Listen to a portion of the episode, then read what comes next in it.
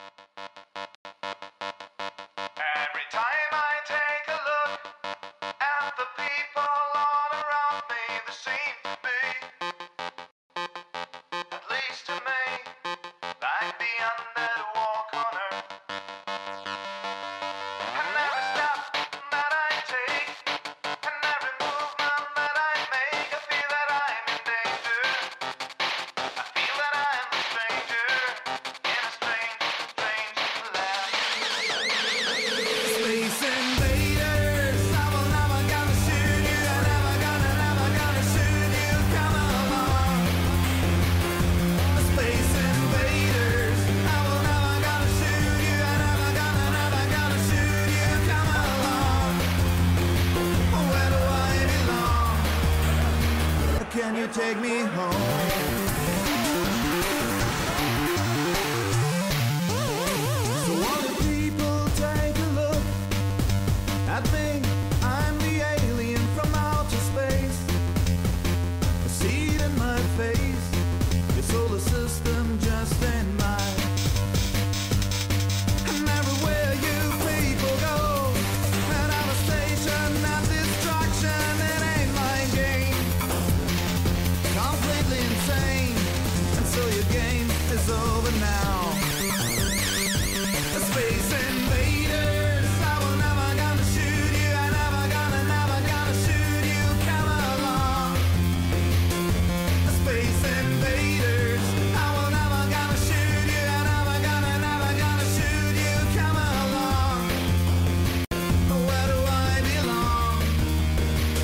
Can you take me home?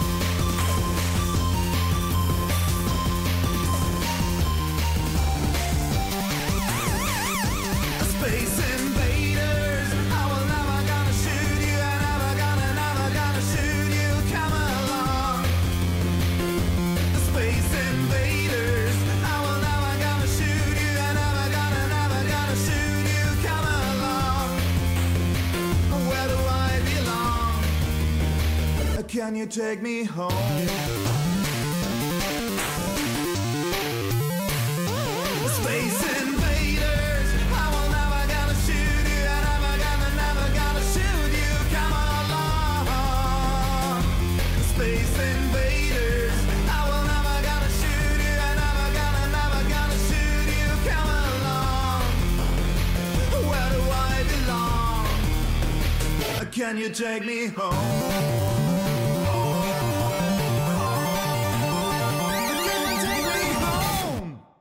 Ja, Donnerstagabend, 21 Uhr, 4 Minuten. Ihr hört euer Vorderner Svensson Webradio mit der 249. Ausgabe.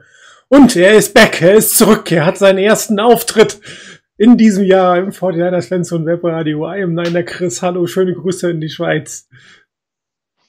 Grüezi. Ja, äh, nachdem wir irgendwie gebettelt haben, gedroht haben, ist, haben wir das Einzige gemacht, was, wie soll ich sagen, einem Schweizer vielleicht in der Webradio reinbringt. Wir haben ihn bestochen. Für ein Jahr gratis Raclette-Käse hat er tatsächlich die Sendung für uns hier heute gemacht. oh Mann, oh Mann, oh Mann, oh Mann. Ja, ne? Ich sag ja, für Geld oder Käse macht ihr doch alles. Das ist so. Ja, schön, dass du dabei bist, Chris. Ähm, freuen uns, dass wir tatsächlich auch zumindest diese eine Sendung haben, ein bisschen deine Meinung zur Saison, zu, zu den Spielen zu hören. Darum werden wir vielleicht auch das eine oder andere schon rückblickend in die Saison hineinpacken, was natürlich auch gerade beim Packers-Spiel durchaus Sinn macht, ähm, weil es ein Rematch ist und die 49ers, ähm, ja, in Woche drei war das, glaube ich, ne, nicht so richtig Glück gehabt haben und halt das anders aussehen. Aber das ist ein Thema für die nächste Zeit. Wir gucken erstmal aufs vergangene Wochenende. Und ähm, wie hast du so die letzten 15 Minuten oder 80 Sekunden Spielzeit erlebt, lieber Chris? Also die letzten 15 Minuten, die waren schon anstrengender. Also da, da habe ich äh, gezittert, da habe ich mitgefiebert, da habe ich gedacht, ach komm, einfach dieses eine verdammte Jahr, ähm, das muss doch jetzt noch klappen oder einfach so ein, es, es braucht noch ein Play. Und ähm, wir hatten es eigentlich und dann das Remeasurement und dann irgendwie so ein bisschen, ähm, ja, halt irgendwie zu schnell gesnappt und äh, es war alles drin. Und dann die letzten paar Sekunden, ich war nur noch lachend da. ähm, die, die Idee, äh, ich, ich meine, ja, die Idee war nicht so schlecht, äh, weil überraschend, aber einfach katastrophal her, äh, ausgespielt von, von, den, äh, von den Cowboys. Ähm, ja, da bin ich nur noch lachend vorm, vorm Fernseher gesessen und habe gedacht, yes, ähm, gibt, gibt irgendwie nicht, es gibt, glaube ich, nur Schöneres mit so einer Aktion wie The Catch gegen Dallas zu gewinnen. Aber sonst ist das ziemlich schön gegen Dallas zu gewinnen, wenn sie sich eigentlich am Ende noch äh, richtig gut äh, selbst schlagen. Mhm. Also. Ja, also es war schon, also that's Football, würde ich mal sagen. Ne? Ich meine, welche andere Sportart gibt dir so ein beklopptes Ende?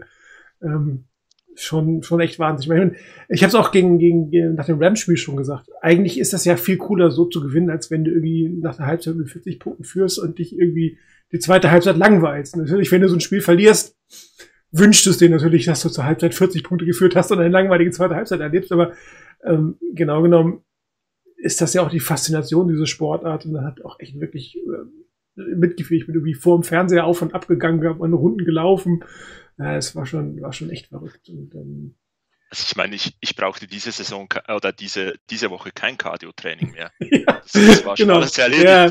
Also, ich habe auch zweimal Krafttraining gemacht, morgen noch mal ein bisschen was für die Arme, aber Kondition, Cardio, total genau. unnötig. Genau. Ja, das, das, das ist geschädigt. Ja. Vor allen Dingen muss man das ja schonen, wer weiß, wie das äh, am Samstag dann ausgeht. Ähm, ja, aber du hast eigentlich gesagt, du siehst, dass das Play, das ähm, äh, Mike McCarthy da gecallt hat, eigentlich ein gutes war oder eine gute Idee, weil er selber steht ja auch dazu, dass er das gemacht hat. Also er fängt jetzt nicht ein einzuknicken, äh, sondern sagt, ja, das war das Richtige, schlecht ausgeführt, wir haben es trainiert. Das ist natürlich jetzt wieder ein Head Coach oder eine Offense Coordinator Sache, dass du, wenn du so ein Play trainierst, nicht hinterher sagen musst, ja, wäre vielleicht ein bisschen kürzer besser gewesen. Also das darf dir natürlich nicht passieren. Aber äh, wenn die 49ers das gespielt hätte, jetzt mal auch angenommen, es funktioniert, wärst du damit zufrieden gewesen? Oder hättest du gesagt, hier, ich hätte gern lieber zwei lange Pässe gehabt? Extrem schwierig mit dem Resultat natürlich zu mhm. argumentieren. Also das, das darf man am, am Ende nicht machen. Ich meine, ähm, die, sie haben mit Standardpässen uns eigentlich äh, in die, sind in die Position gekommen, ähm, den Ball in die Endzone zu schmeißen. Ähm, die 49ers haben gesagt, okay, an die Seitenlinie geht nichts, ähm, im Feld geht was. Äh, du, da, das ist ein extrem riskanter Move, glaube ich. Ähm,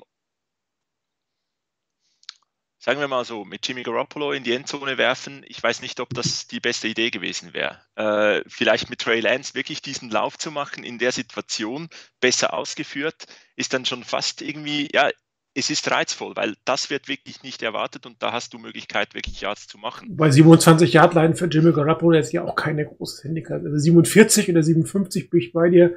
27, ja. das, kriegt, das kriegt er hin. Also, da, dann schon, ja. Ähm, eben, ich, ich glaube, äh, ich, ich persönlich, ich hätte es konservativ gemacht. Mhm. Ich hätte den Ball zweimal in die Endzone geschmissen und gehofft, dass irgendwas Gutes passiert mit Defensive Pass Interference oder so. Wobei, das hat das Spiel gezeigt, da, das wurde nicht so intensiv gecallt. Also es gab da einige Szenen, wo, wo durchaus Pass Interference äh, äh, hätte sein können. Ist halt Playoff Football, genau. Ähm, und deswegen, ich glaube, dass hätte so gewisse, ähm, da kannst du dann auf das nicht hoffen. Und deswegen, ich persönlich, ich hätte zweimal in die Endzone geworfen. Ich verstehe den, die Überlegung hinter dem, hinter dem Play, aber es war halt wirklich einfach katastrophal ausgeführt. Also ähm, ich finde das Video von Dan Orlovsky, ähm, wo er das erklärt, großartig, weil es zeigt wirklich einfach so, was alles schiefgelaufen ist da. Ich meine, es war ja nicht ein kleiner Fehler, der am ja. Ende irgendwie dazu führte, sondern du snappst den Ball noch und spikest ihn mit einer Sekunde auf der Uhr. Also und solche Dinge. Du weißt nicht, dass du in dem Ref geben musst. Äh, du stellst dich falsch auf. Gewisse sind nicht, sind nicht bereit, wirklich das nächste Play zu machen. Mhm. Ähm, da ist einfach wirklich dann nicht, es war nicht mal irgendwie Fehler von Dak Prescott nur, sondern es waren auch andere wirklich involviert, die keine Ahnung hatten, wie das Play gespielt werden muss. Das war der große Fehler. Aber ja, für uns echt geil. Und ich meine, der schönste Satz in Dallas zu hören, that's the end of the game. Also ja, es war schon. Ähm, es gab ja auch die Diskussion oder Fragen auf dem Board, wie das gewesen ist. Ist das reviewable oder nicht? Ja, Zeit ist reviewable, definitiv. Die Cowboys hätten es nicht reviewen können, weil sie äh, innerhalb der letzten zwei Minuten kommt das Ganze aus New York. Es gab auch ein Interview hinterher mit dem mit dem äh, Referee, der gesagt hat, nee, das ist auf dem Feld entschieden worden und offensichtlich war das auch so eindeutig, dass niemand äh, aus New York in irgendeiner Form ähm, einen Grund gesehen hat, das nochmal zu reviewen. Das hat ja eigentlich auch jeder live gesehen, dass die Uhr ähm, auf Null gesprungen ist, während er den Ball in, der, in die Hand genommen hat. Und ähm, wenn du jetzt wieder sagst, ein Fehler, es gibt jetzt zwei Dinge. Das eine ist, äh, du musst zumindest dich darauf vorbereiten, dass du nicht mehr genug Zeit hast zu snappen, äh, zu spiken. Ja, das heißt zumindest ein Doppelcall, dass du dann, ähm, wenn es wirklich hart auf hart kommt, auch wirklich ein Play machst. Ja, und du weißt ja nie, wie es ausgeht, ne? Oder äh, kannst ja auch den Ball fummeln, ne? Und gewinnst ihn wieder und geht Zeit von der Uhr. Also das ist schon äh, zu sagen, okay, ich schaff's auf jeden Fall, den, den die Uhr hinterher anzuhalten und habe kein zweites Play. Das ist schon Stück weit fahrlässig. Vor allen Dingen, wenn du es trainierst. Also wenn es eine trainierte Situation ist, dann würde ich ja definitiv irgendeinen Emergency Call haben und sagen, okay, wenn nichts gibt, vier Verticals, dann probieren wir es wenigstens, bevor wir die Uhr rauslaufen lassen. Aber auch da hat ja keiner offensichtlich ähm, dran gedacht oder es in, diesem, in die Situation gekommen. Und äh, die Frage ist. Aber ich meine, ja, ja da, da muss man sich nur, glaube ich, CD Lamp an, anschauen der hat gar nicht irgendwie realisiert, dass es, dass die Zeit ausläuft. Mhm. Also der ist irgendwie äh, nicht auf eine Position gegangen, wo er, wo, wo ein Emergency Call möglich mhm. gewesen wäre. Also eben, es, man macht es vielleicht an Doug, Doug Prescott fest, aber es waren auch andere, die wirklich da Fehler gemacht haben. Ja, allein die Offensive Line. Ich meine, wenn Center und die Guards so stehen, dass der Referee von hinten nicht durchkommt und du, du musst wissen, dass der Ref vor dich muss. Das ist, ich meine, jedem anderen Spielzug auch steht der Ref vor dir, vor dem Spielzug, der muss es logischerweise in diesem Moment auch machen. Ähm, und die haben ja auch sogar noch Glück gehabt, dass, er, dass der Referee nur ein Jahr zurückgegangen ist und nicht die vier oder fünf, die es eigentlich hätten sein sollen. Wenn er die abgelaufen hätte, dann, dann wäre der Ball nicht mehr gespottet gewesen, wenn die, wenn die Uhrzeit äh, runtergelaufen wäre. Ähm, das wäre natürlich wieder eine interessante Entscheidung. Das wäre eine interessante Entscheidung gewesen übrigens, ne? Dass man dann hätte ähm, tatsächlich ein Review aus, aus, äh, aus New York hätte machen müssen, weil der Ball an der falschen Stelle gestanden hätte. Die Frage ist, hätte es denn Untimed Down gegeben? Also so regelfest bin ich denn jetzt nicht. Aber das wäre sicherlich auch nochmal, weil Spot, Spot auf äh, End of Play Spot ist definitiv ein reviewable ähm, Item. Ja. Also ich, ich glaube, das, das wäre dann ziemlich äh, heftig geworden, wenn es ähm, wenn am Ende von dem Fehler eigentlich dann noch die, äh, die Cowboys profitiert hätten. Ja. Ähm, aber eben, du hast, du hast vorhin richtig gesagt, ähm, grundsätzlich, es ist geil, so Football zu schauen ähm, und sowas irgendwie, ähm, so ein Spiel mitzuerleben und dann zu gewinnen, ähnlich wie gegen die Rams. Ähm, auf der anderen Seite, ich nehme als 49ers-Fan das langweiligste Spiel zum Sieg. Wir, von, mir, von mir aus kann ich mich jetzt drei Wochenenden noch langweilen und zwar zu Tode langweilen. Ja, ist mir völlig egal. Ähm, genau. Aber ja. nee, also das ist natürlich einfach geile Unterhaltung. Also ähm, das ging richtig ab und das ist das Schöne an, an der ganzen Sache. Aber nochmal von, fangen wir halt vorne an bei dem Spiel. Die 49ers ähm, fingen ja wie üblich oder wie oft in dieser Saison relativ gut an. Ähm, Script war perfekt. Script war perfekt. Der Bruch kam aus meiner Sicht ähm, beim dritten Field Goal oder vor dem dritten Field Goal. Das hätte eigentlich ein Drive werden oder ein Touchdown Drive werden müssen. Ähm, da habe ich aber auf dem Board irgendwann schon geschrieben, was mich da wirklich gestört hat, ist, das ist so ein typischer Shanahan im Kopf durch die Wand. Ne? Da habe ich Dritter und Eins, da stelle ich das Samuel hin und der macht das schon. Also völlig unkreativ. Einfach nur geglaubt, meine Spieler sind besser als deine Spieler. Und ähm, das hat in dem Moment nicht so wirklich funktioniert. Und er hätte Zeit gehabt, hätte man sich das angucken können. Beim dritten Eins kann man noch mal was anderes spielen als das offensichtliche. Ich meine, wenn ein Samuel da hinten steht, klar, der macht auch Touchdowns in, offen, ne, in offensichtlichen Laufsituationen, aber bei, bei kurz durch die Mitte ist das immer noch mal eine andere Situation als diese Stretch Plays, ähm, weil da hast du halt nichts, wo du vorher irgendwie so ein bisschen Eye-Candy haben kannst, ne, wo du hier was verwischt und da was verwischt, da geht's einfach nur durch die Mitte. Und das hat mich persönlich tierisch geärgert. Also das war für mich ein, ein, ein unnötiges Play. Ähnlich wie dieser komische Backward-Pass. Aber das kann man mal machen. Ne, vor, dem, vor dem zweiten viel cool war nicht schön, kann man mal tun, aber dieses dritte und eins Play, das, hat, also das hat mich persönlich sehr geärgert und ich fand auch, dass da so ein kleiner Bruch hinterher in, der, in die Offense hineingekommen ist. Du sagst, du hast fünf Seiten zum Cowboy-Spiel, mal gucken, was dein Skript dazu sagt. Ja, ich lese das mal vor. Nee, das erspare ich euch jetzt. Ähm, ja, wie oft aber in diesem Spiel ähm, Mitchell und, und Debo wirklich einfach aus wenig viele Yards gemacht haben. Das darf man halt auch nicht vergessen. Ja, es ist ein bisschen offensichtlich Shanahan, äh, dass er durch die Mitte callt da.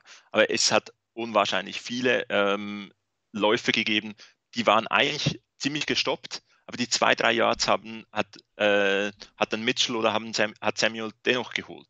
Und so, so ganz unverständlich finde ich das nicht. Ähm, auch da am Ende, es hat halt nicht gereicht. Das ist das größte Problem an, an dem Play. Also wenn's, äh, wenn es sich, wenn, wenn Samuel diese zwei oder drei Yards holt, dann sind, sagen wir alle, okay, unser Laufspiel ist halt geil. Also es ist so ein bisschen das, ja, ist schade. Ähm, die 49ers haben immer gescored. Äh, hätte man auch, es wäre natürlich schön gewesen, weiter einen Touchdown zu haben da oder irgendwie einen Drive. Aber du hast recht, es gab einige Plays oder einige Drives, wo es irgendwie zwar einen unglaublich guten Opener gab.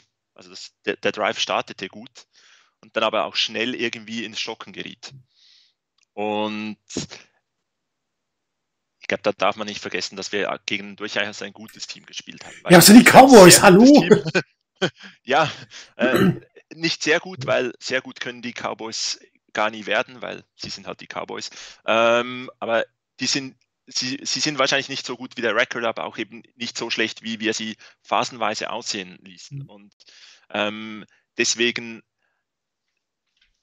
der Bruch kam für mich etwas später, wo, wo es wirklich ein, zwei Killer gab, ähm, vor allem, wo die 49ers dann sehr oft in schlechte Field Position oder in schlechter Field Position starteten und dann beispielsweise nach diesem, ähm, nach dem Roughing the Punter, ähm, wo es einfach halt war, das waren 26 Yards. Und wenn man sich überlegt, dass der durchschnittliche Drive der 49ers in dieser Saison 34 Yards ist, dann bist du von der 33-Yard-Linie ich an der 67-Yard-Linie, das heißt irgendwo äh, 33. Das ist dann ein Field Goal von Robbie Gold. An der eigenen 7-Yard-Linie ähm, ist das dann irgendwo ein, äh, ein Punt von der Mittellinie. Also es ist so, ähm, es hat dann, das war schon auch etwas, was gekostet hat und dann hat, haben die äh, Dallas Cowboys einen Vorteil gehabt, den die 49ers in diesem Spiel nicht hatten. Sie konnten reagieren. Und es zeigt halt ein, einmal mehr, es ist viel einfacher, auf eine schlechte erste Halbzeit zu reagieren, um in der zweiten besser zu sein, als auf eine gute erste Halbzeit zu reagieren und noch besser zu mhm. sein. Also du weißt ja nicht, wie, was macht jetzt der Gegner mhm. anders. Dein, dein Gameplan hat funktioniert. Du, du machst ja eigentlich mehr oder weniger das Gleiche weiter, weil das hat. Du machst ja eigentlich keine Adjustments, wenn es nicht notwendig ist ja, also du spekulierst, wo ja. kann ich noch etwas ja. rausholen oder so, aber du hast nicht diesen Game, der, dein Gameplan funktioniert. Mhm. Also gibt es eigentlich keinen Grund zu sagen, hey, ich, ich muss jetzt da irgendwie noch die, die Welt neu mhm. erfinden. Nein, das hat ja funktioniert. Wir haben klar geführt, ähm, einige kleine Adjustments sicherlich gemacht, aber die, die Cowboys wussten, was nicht geht. Und die konnten wirklich ihre Adjustments machen, um deutlich besser zu sein. Das haben wir mit den Rams auch gemacht. Also wir wurden besser in der zweiten Halbzeit. Ähm, ich greife kurz vor, Green Bay, erstes Spiel, erste Halbzeit war nicht so gut, zweite Halbzeit Adjustments und wir waren da. Also ich glaube, das zeigt sich in ganz vielen Spielen diese Saison. Die, die gute erste Halbzeit zu toppen, ist schwieriger, als eine, auf eine mhm. schlechte zu reagieren. Ja, guter Punkt. Aber das ist schon äh, die, die Situation mit dem, mit dem äh, Handversuch, äh, Blockversuch, beziehungsweise Meinst du, es war tatsächlich ein, ein gecallter Punt-Block-Versuch oder haben die beiden irgendwie es geschafft, durch die Mitte durchzukommen und haben gesagt, ich nutze mal die Situation? Weil an sich ist diese, diese Feldposition bei einer Führung, muss man sagen. Also jetzt, ne, wenn du, wenn du die Punkte brauchst, unbestritten, dann versuchst du da was rauszuholen. Aber in der Situation mit einer komfortablen Führung, ähm, wo du, wie du es rechtlich sagst, eigentlich den Ball mit einer vernünftigen Feldposition bekommen kannst, ist ja eigentlich der Call eines Puntblocks völlig sinnfrei, meiner Meinung nach. Ja, also ich habe es, ich glaube, die, die sind wirklich leider einfach durchgekommen. Also leider. Ähm, und am Ende halt in, in den Panther hineingeflogen. Ähm, wenn du natürlich dann den Punt-Block hast, also ist ähm, etwas ähnlich wie der Touchdown von Kyle Juszczyk im ersten Spiel gegen die Packers am Ende. Wenn du die Chance hast, irgendwie eine gute Aktion zu ja, machen, dann, dann versuchst du die ja. zu machen. Du, du zögerst da nicht und denkst, ach, wenn ich jetzt in den hineinfliege. Nein, du, ähm, Martin Socha denkt, wenn ich den Punt blocke, dann, dann gibt es einen Touchdown. Also ähm, deswegen, ja, ich glaube, die sind wirklich einfach durchgekommen, weil die 49ers haben relativ wenig ähm, auf, auf eine wirkliche Punt-Formation auf dem Feld gehabt. Ähm, also nach der, nach der Seattle-Geschichte ne, haben sie ja angefangen, eher auf den Rush zu verzichten beim, beim Punt. Ja, und vor allem jetzt in dem Spiel, und das ist eine andere Szene, die extrem entscheidend war in diesem Spiel. Ähm, sie haben extrem oft eine Base-Defense auf dem Feld gehabt, mhm. mit dem Returner Deep. Also, weil man halt auch Jim Fussell kennt, dass der mal durchaus den überraschenden äh, Punt-Fake callt. Der war da auch dabei. Und das war eigentlich absolut richtig gecallt von den 49ers. Es war die Base-Defense auf dem Feld, nur hat einfach Josh Norman gepennt. Ja, wie üblich. also, ich meine, ja, es, es, ist, es ist eigentlich schrecklich und ja. ich hoffe, da echt am, am Wochenende muss Darkis Denard spielen, äh, aktiv sein und nicht Josh Norman, weil das, also da hast du eine, eine Aufgabe in, dem, in der Situation, wo du ja die Base Defense auf dem Feld lässt, dass, dass du sagst, da kann ein Punt-Fake kommen und dann musst du einfach den covern.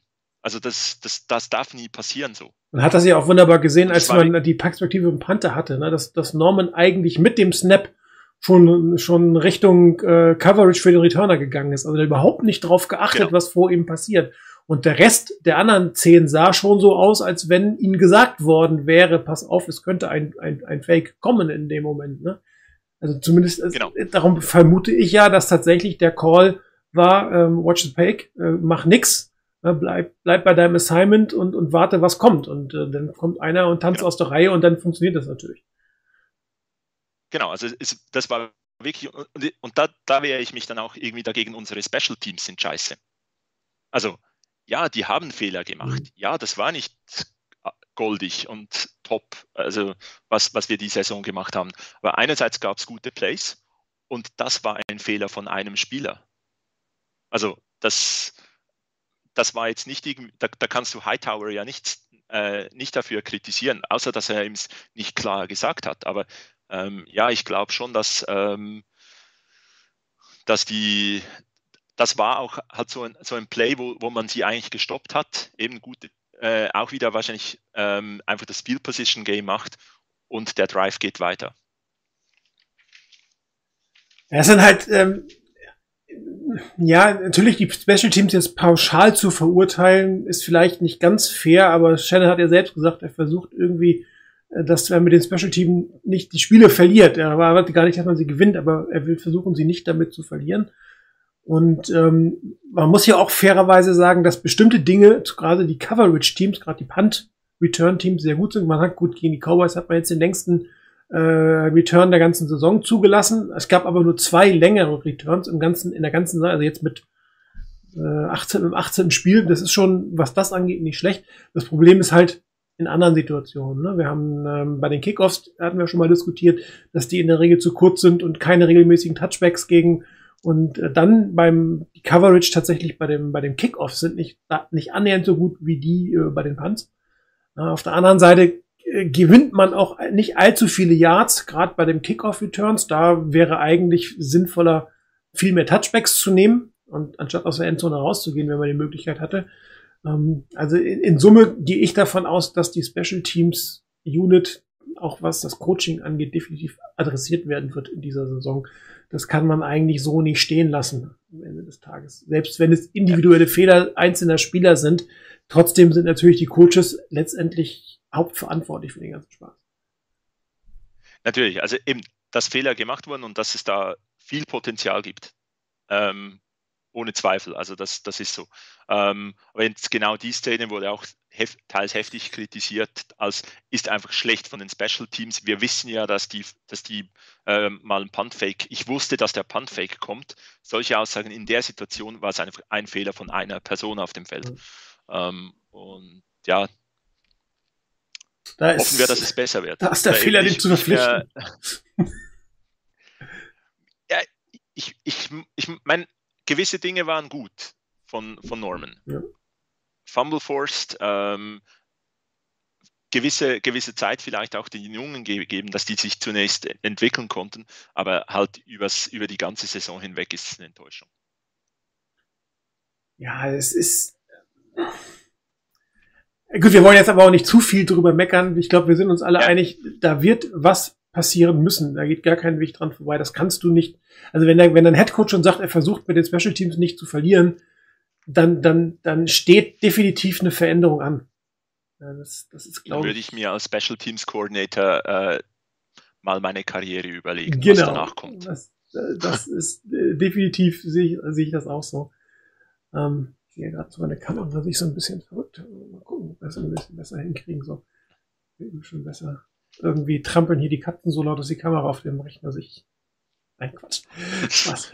Ähm, ansonsten ähm, muss man sagen, dass das zumindest äh, das Team etwas geschafft hat, wo, wo sie, was sie sonst oft mal nicht hinbekommen haben, nämlich dass sie, dass sie am Ende ein Spiel nicht mehr verlieren, ne, was eng geworden ist. Das haben wir auch schon mehrfach, dass, dass man eigentlich dann tatsächlich die Defense, also die Offense nicht mehr ganz im, im, im Lot war und einfach die Punkte nicht mehr gemacht hat, aber auch die Defense es nicht mehr geschafft hat, dann die Gegner aufzuhalten. Das war allerdings, muss man auch fairerweise sagen, mit einem anderen defensiven Backfield, als wir es die letzten zwei Wochen gehabt haben.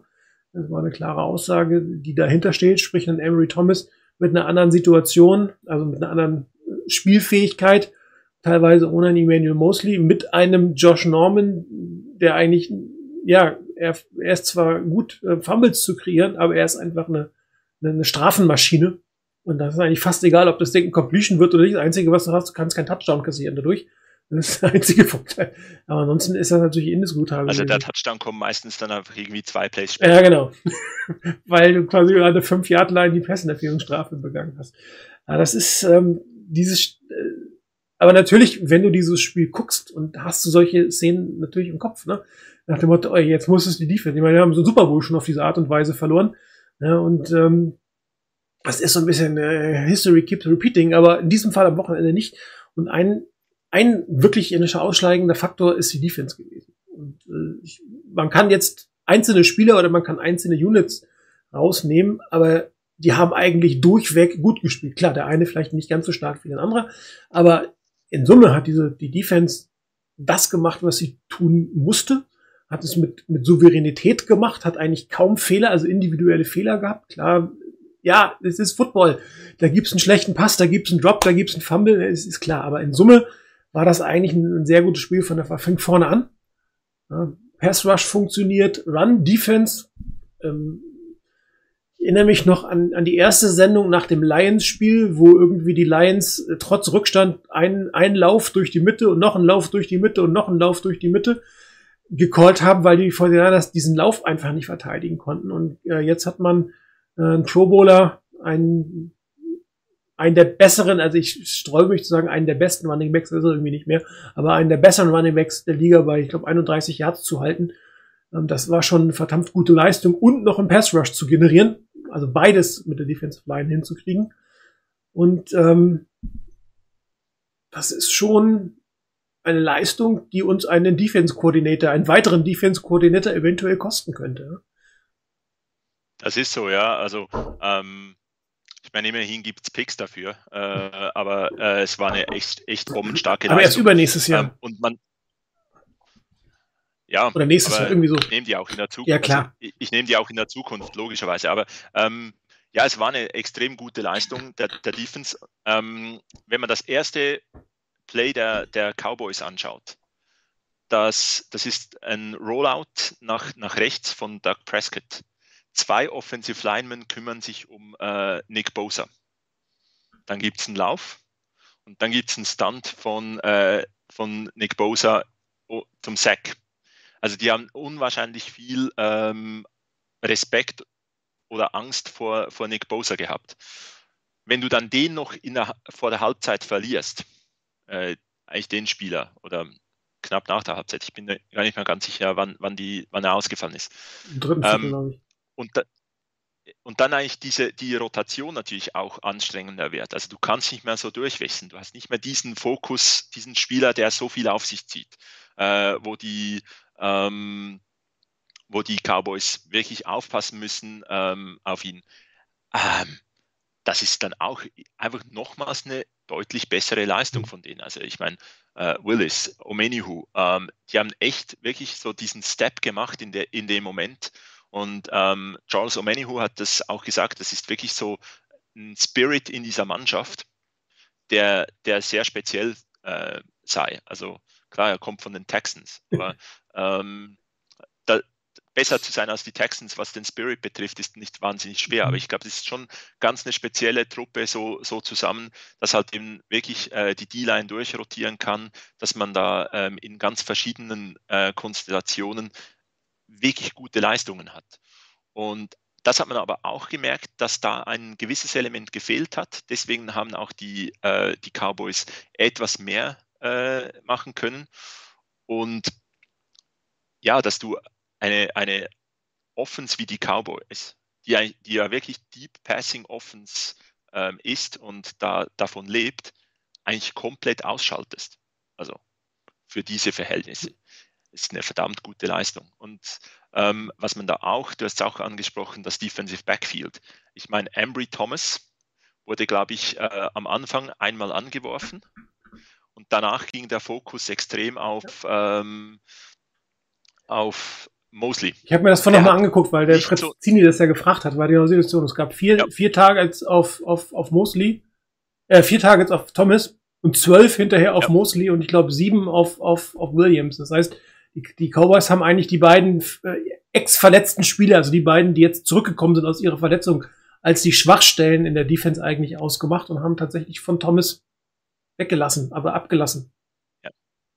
Also es waren dann einige ähm, Zone, also Zonengrenzen, wo's, wo sie hingepasst haben. Mhm. Ähm, wo, wo eigentlich vor Thomas geworfen wurde. Und das war dann so halt vielleicht zwischen ähm, eigentlich zwischen den Linebacker und, und Thomas. Das haben sie auch äh, eben etwa viermal angeworfen. Einmal wirklich auf Thomas. Und das fand ich schon auch äh, ja, sehr beeindruckend, die Leistung da von Thomas. Die Entwicklung, die er gemacht hat. Und eben, Thomas hat, glaube ich, die meiste Zeit gegen CD Lamb gespielt. Ne? Ich glaube, die haben sowohl die Receiver als auch die Cornerbacks haben eigentlich ziemlich viel ihre Seiten gehalten. Ja, und CD Lamb hat irgendwie fünf Targets, eine Reception. Ich glaube, die Reception hat natürlich Thomas zugelassen, aber trotzdem, das ist natürlich eine irre Statistik, was das Ganze angeht. Und ähm, wenn du dir anguckst, Cooper zehn Targets, nur sechs, also nur sechs Receptions, Wilson zehn Targets, fünf.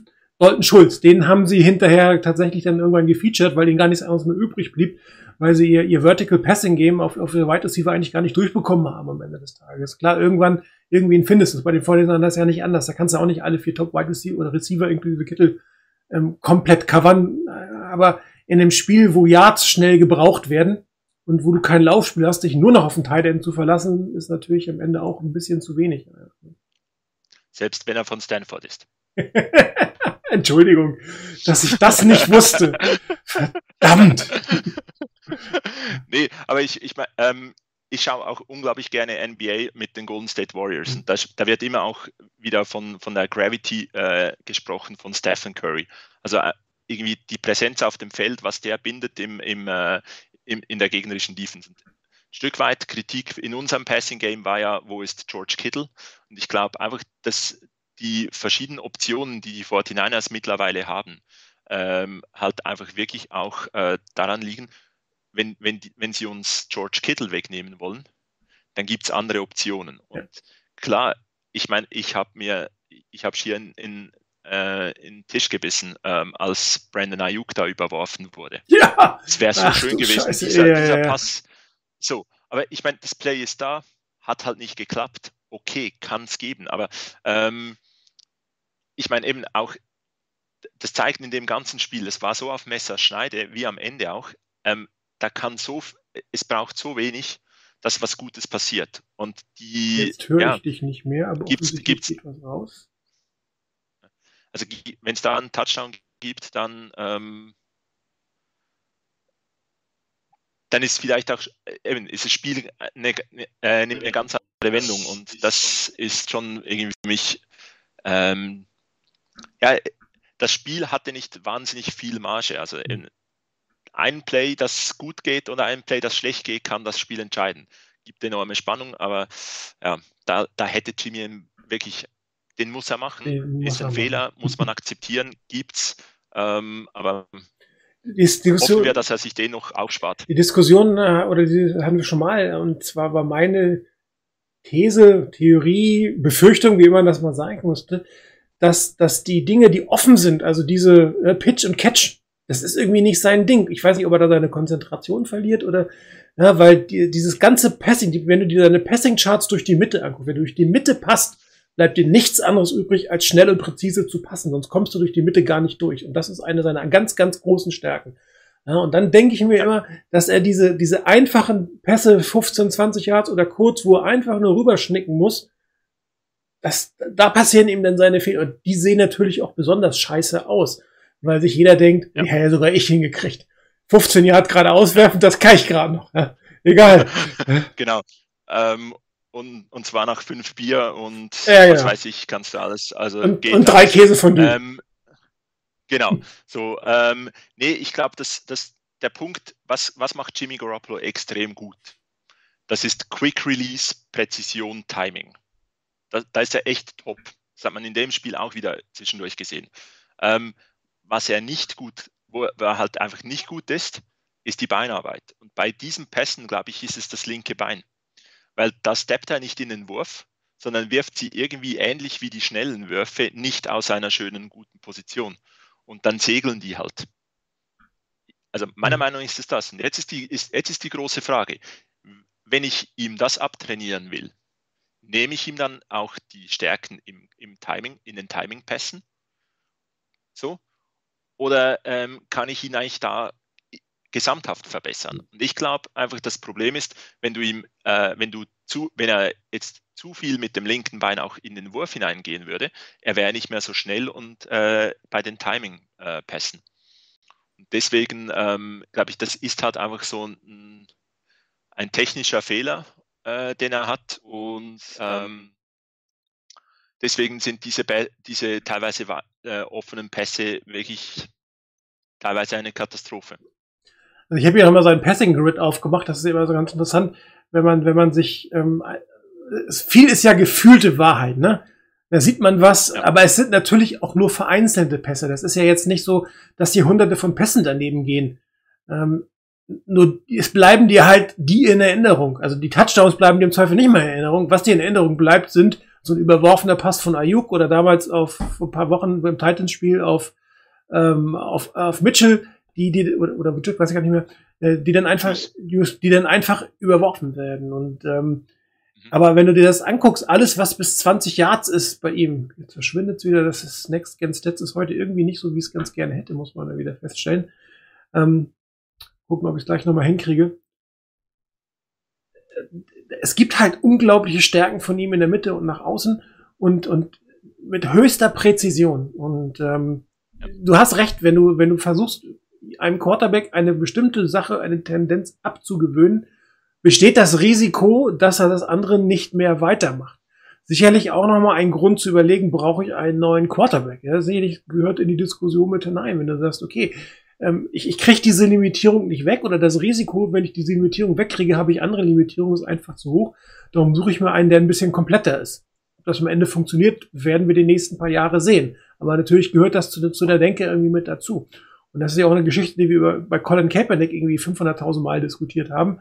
Ja, er, was er extrem gut kann, ist laufen und er ist unglaublich kräftig und ja, aber seine langsame Wurfbewegung hat man ihm nie abgewöhnt. Jetzt ist die Frage, ob irgendwas anderes nicht mehr funktioniert hätte, wenn er, werden wir auch nie erfahren, er wird nicht mehr spielen in der NFL.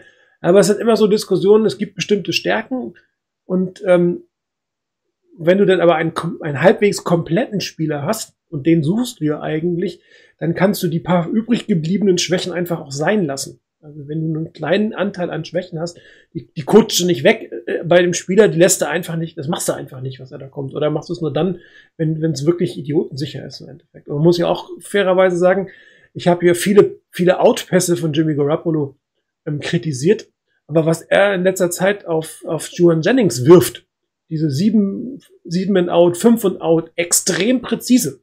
Ja, und das ist ein höllenschwerer Ball. Also einen Spieler zu treffen, der von einem wegläuft, wo der Defender hinten dran hängt. Wahnsinn, das muss man schon sagen. Das sind, ne? Ich meine, im Endeffekt hast du äh, Peyton Manning nie zum Sprinttraining geschickt. Genau, völlig sinnfrei. Also, weil, weil die Schwäche von ihm einfach kein, keine Relevanz hatte. Ja. Und ja, bei Jimmy Garoppolo definitiv ähm, die gewissen tiefen Pässe auf offene Receiver, die haben eine gewisse Relevanz. Das, das lässt sich nicht wegdiskutieren. Ähm, aber eben, er hat andere Fähigkeiten, die ihn extrem gut machen. Und wenn man die letzten drei Wochen der Saison geschaut hat ähm, und ab und zu mal die, äh, die Texans gesehen hat, ähm, und ich habe die eben wegen den Chargers gesehen und wegen uns. Und dann sieht man da Davis Mills. Ich glaube, das hat gezeigt, weshalb ich unwahrscheinlich gerne Davis Mills als Quarterback bei den 49ers gesehen hätte, wenn man das gleiche spielen will in der Zukunft, wie man jetzt mit Garoppolo spielt. Weil diese Timing-Pässe, diese, diese kurzen, schnellen Entscheidungen, die macht er sehr gut.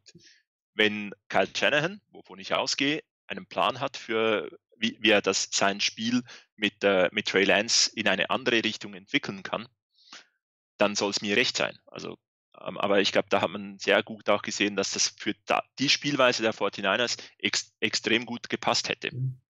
Im wahrsten Sinne des Wortes. Also wenn man da nicht was anderes spielt oder nicht andere Elemente reinbaut, dann musst du keine drei Erstrunden-Picks ausgeben. Ne? Dann, dann ähm, nimmst du einen anderen Quarterback, den du mit einem äh, der Mac Jones wäre dann irgendwie an 12 immer noch die Option gewesen für die, für die 49ers. Also, wenn du tatsächlich den gleichen Stiefel weiterspielst oder was Vergleichbares weiterspielst. Das auch, ja. Aber hier habe ich tatsächlich die Passing Shot nochmal aufgekriegt. Man sieht halt, die große Schwäche ist, ist Mitte und links tief. Ja, ähm, Mitte, tief rechts funktioniert relativ gut.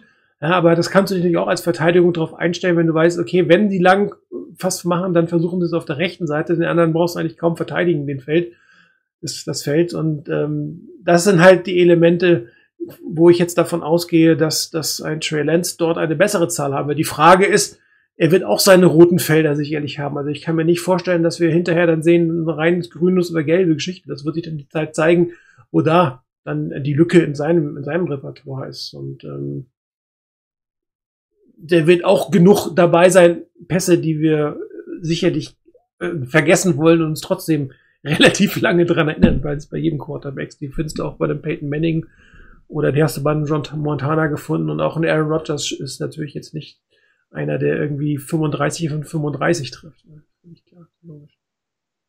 Aber es ist halt Jammern auf hohem Niveau.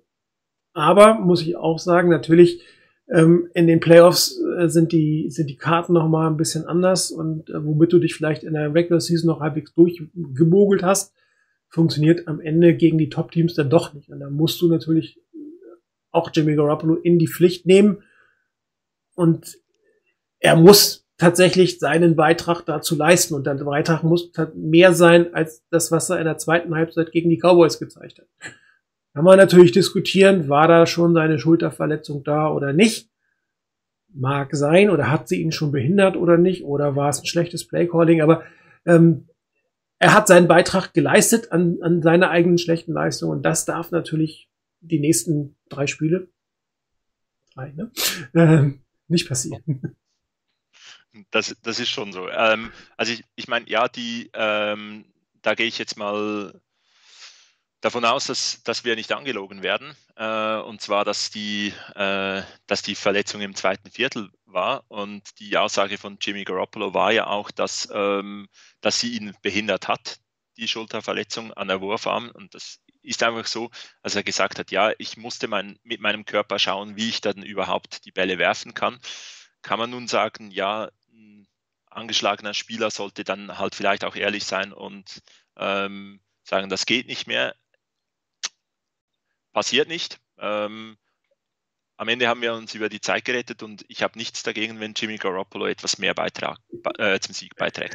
Es gab zwei Plays, äh, ähm, wo, wo ich wirklich einfach sagen muss, ähm, er ist ja sehr motiviert. Da muss er aber einfach äh, besser reagieren. Das ist einerseits dieser, dieser Screen Pass nach Rollout nach links, wo man einfach gesehen hat, wenn du den zurück ins Feld wirfst, äh, da, da, da kommt nichts Gutes, schmeißt den irgendwie einem Fan in Reihe 17 zu. Ähm, und genauso beim, äh, bei der Interception. das ist, war einfach irgendwas noch aus der Bewegung, aus einem schlechten Play, noch irgendwas rausholen.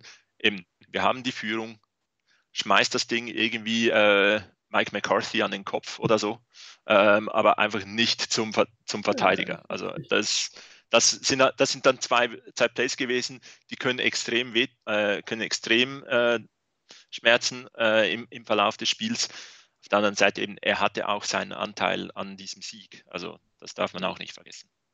Wir sind schon wieder von der Defense auf die Offense gekommen. Ich wollte hier nochmal kurz im Set geguckt. Ähm, Eric Armstead, Anerkennung von Snoopy geschrieben, absolut. Ähm, Definitiv. Also, also wir haben ja immer geweint, ne? Buckner ist weg, äh, ihr habt Armstead viel Geld gegeben. Also ich muss sagen, seine Leistung in der inneren Defense hat die ganze Defense-Line gestabilisiert. Er hat sicherlich kein schlechteres Saison gespielt als ein Buckner. Muss man auch fairerweise. Klar, beide zusammen wären natürlich ein Traum und nur beide zusammen sind schlichtweg nicht bezahlbar. Ich glaube, die Diskussion müssen wir gleich führen. Ja, ähm, und ähm, diese Umstellung, also die Verletzung von Javon Kindler, die zu dieser Umstellung der Defense Line geführt hat, die hat die gesamte Defense stabilisiert. Wegen der Leistung von Eric Armstead. Gegen den Lauf, gegen den Pass im Pass Rush. Zusammen, muss man sagen, mit DJ Jones, der wirklich fantastisch spielt. Und sehr ärgerlich, dass er Free Agent wird. Ich habe keine Ahnung, wie die 49ers ihn halten wollen. Ähm, das, der dürfte sich einen relativ guten Vertrag diese Saison erarbeitet haben. Und da muss erstmal ein Javon Kindler nächstes Jahr halbwegs die Leistung bringen, die ein, die ein DJ Jones hier zurzeit zeigt. Also wirklich auch äh, Step Up, als Bosa raus war, zusammen mit Omenio, du hast ihn schon erwähnt, der für mich der Defense Player des, der, der, der Woche eigentlich war, der wirklich fantastisch gespielt hat. Und äh, die 49ers haben tatsächlich das gebaut, was ihre Philosophie ist, eine Champions Defensive Line. Also die haben sie. Ich glaube, da geht gar kein Weg dran vorbei. Es ist ein Championship Defensive Line. Jetzt musst du den Rest des Teams das Championship auch noch holen. Ja, aber ich meine, das, das ist halt auch, das ist auch wieder American Football mit, mit Salary Cap. Also du ja. kannst einfach nicht überall top sein. Ja. Und die Philosophie von dem 49ers, ich habe es in, in, der Vorbesprechung kurz gesagt, das Gute kommt halt mit dem Schlechten. Mhm. Also ähm, bei Kyle Shanahan ist es halt so, der ist nicht der, der auf dem Gegner rumtrampelt äh, und irgendwie ähm, permanent irgendwie eine High-Flying Offense hat. Der hat äh, extrem viel Timing und so weiter. Und die 49ers Defense ist aufgebaut mit einer Bomben-Defensive Line. Und dann müssen halt hinten auch die äh, Emery Thomas und äh, Emmanuel Mosleys und Jimmy Ward ihren Job machen können. Und das, das ist halt die Philosophie der 49ers. Und ich hätte auch gern in, bei jedem Catch, der zugelassen wird, hätte ich gerne da die, die einen Top, äh, den besten äh, Cornerback der Liga stehen, der jeden Ball abfängt.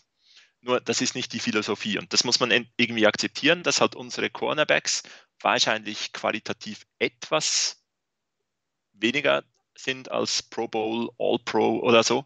Aber dafür die, die 49ers Defensive Line, das ist das Fundament dieser Defense. Dann äh, Fred Warner dahinter und das muss dann irgendwie halten. Plus man muss ja sagen, die, die, die ich glaube, Shire war ein undrafted Free Agent, wenn ich mich richtig erinnere. Ne? Dre Greenlaw, sechst oder siebten Runden Pick. Also das, da muss man schon. Sechste. Ja. Ne? Fred Warner, ein drittrunden Pick. Also dies, die, diese wirklich fantastischen drei Linebacker, sind alles Spieler aus der zweiten oder dritten Reihe, die tatsächlich extrem gut gescoutet, die extrem gut trainiert wurden und, und die jetzt dort äh, das aufräumen, was die Defensive Line dann vielleicht, na, wie jede Defensive Line am Ende nochmal durch, durch ähm, lassen muss. Plus, es wird Druck im Pass Rush aufgebaut. Äh, bei diesem All-Out-Blitz, bei diesem äh, Cover Zero Blitz war Fred Warner dann mit vorne mit dabei.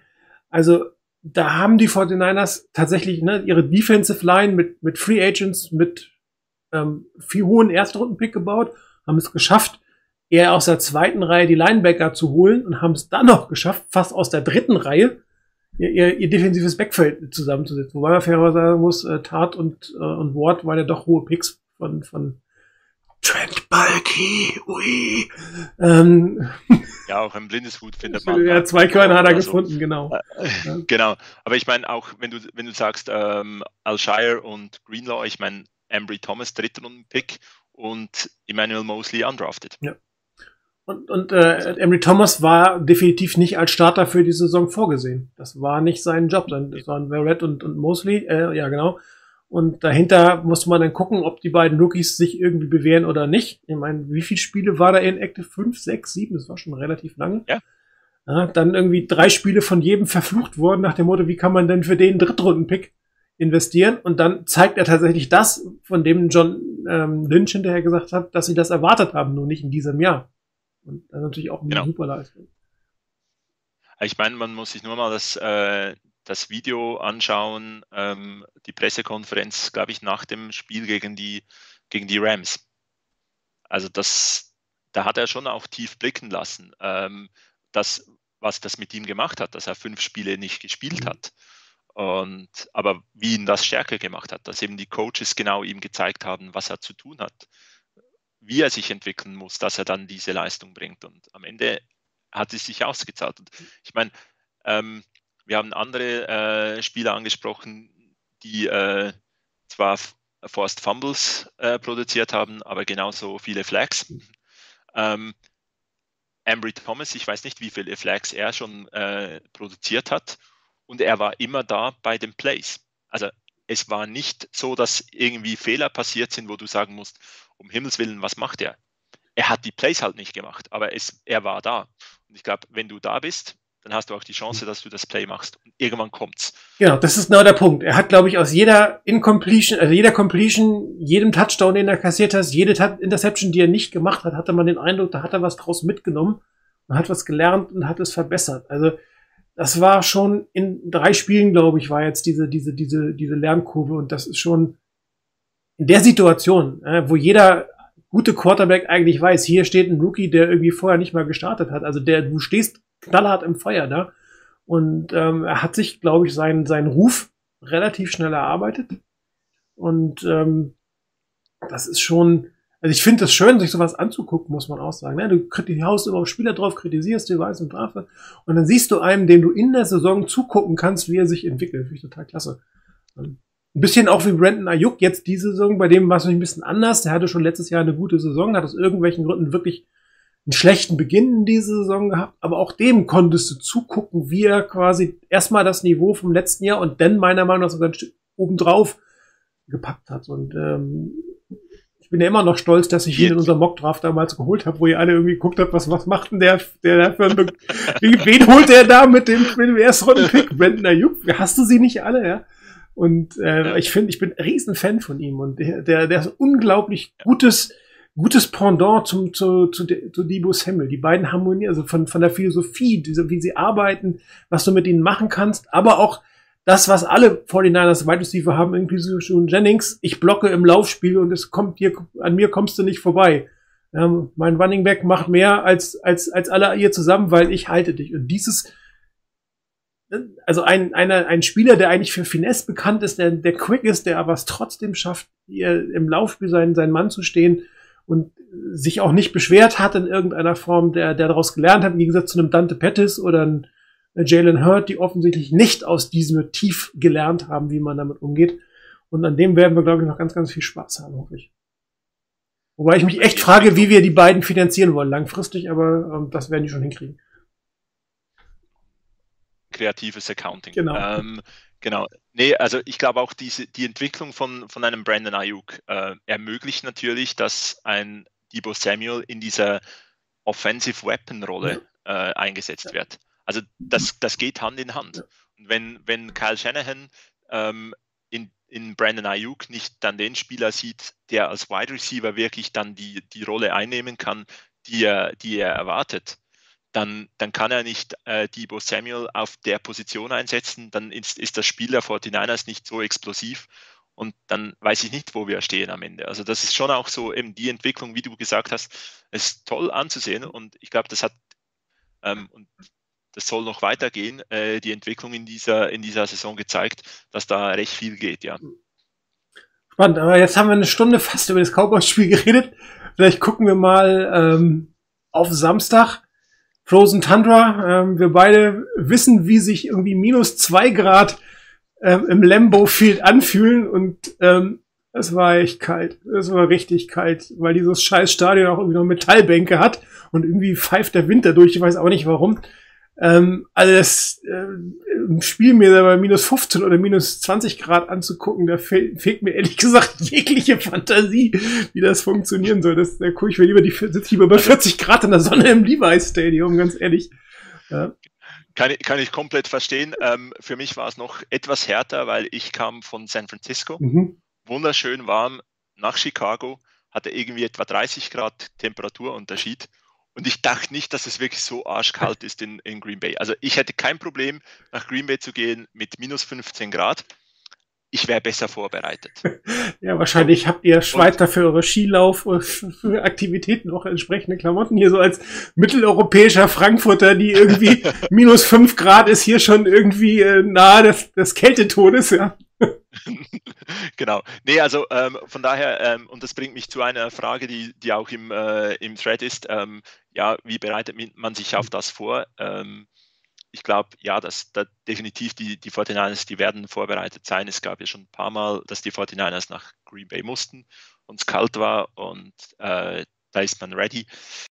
Ähm, ich weiß nicht, ob da irgendwie die, äh, die Bälle tiefgefroren werden zwischendurch im Training oder so, aber ähm, ich glaube, im Endeffekt hast, bist du so voll Adrenalin in der Situation als Spieler, dass, dass am Ende das äh, nicht wahnsinnig äh, oder dass, dass du da ein anderes Gefühl dafür hast, als wenn du als Fan auf diesen Metallbänken dort sitzt. George Kittle hat ja gesagt, er war in Iowa, hat er schon Spiele gehabt, die auch irgendwie ähnliche Temperaturen hatten und er sagte, man muss irgendwie in Bewegung bleiben. Also der war sein erstes Spiel, da war er irgendwie so gut wie nicht eingesetzt und da stand er hauptsächlich an der Seitenlinie und er sagte, das war irgendwie, der kriegt die Käl- Kälte durch deinen ganzen Körper, das funktioniert nicht. Das heißt, du musst in Bewegung bleiben und die, die eigentlich nur Special Teams spielen, die relativ wenig Bewegung haben, brauchen halt entsprechende Kleidung am Ende des Tages, um, um sich das Ganze ähm, halbwegs ähm, über die Bühne gehen zu lassen. Ich meine, das ist schon, also für ein kalifornisches Team ist das absolut eine Herausforderung, in die Kälte hineinzugehen. Aber die sind halt alle Profis genug und ähm, Brandon Ayuk zum Beispiel hat ja auch gesagt, er freut sich total darauf, ähm, in, in Green Bay zu spielen, weil das für ihn, ne, es hat Tradition, das ist eine besondere Atmosphäre, ähm, das ist etwas, was, was ihm persönlich Spaß macht und, und dann gehst du natürlich auch nicht mal, oh mein Gott, es ist kalt, sondern so, oh cool, die spielen in Green Bay. Ja, das ist natürlich auch vom, vom Kopf her ein Mindset eine völlig andere Geschichte. Und äh, ich glaube, die Teams sind alle gut genug vorbereitet, äh, dass sie die Spieler vernünftig warm halten können, mit Tee oder sonst irgendwas versorgen. Aber ähm, es ist, glaube ich, auch etwas, was du schon als, als Coaches auch adressieren musst und nochmal sagen musst, wie gehe ich dann mental mit der Geschichte um? Und wenn irgendjemand tatsächlich dort eine mentale Blockade haben sollte, dann musst du auch dran arbeiten.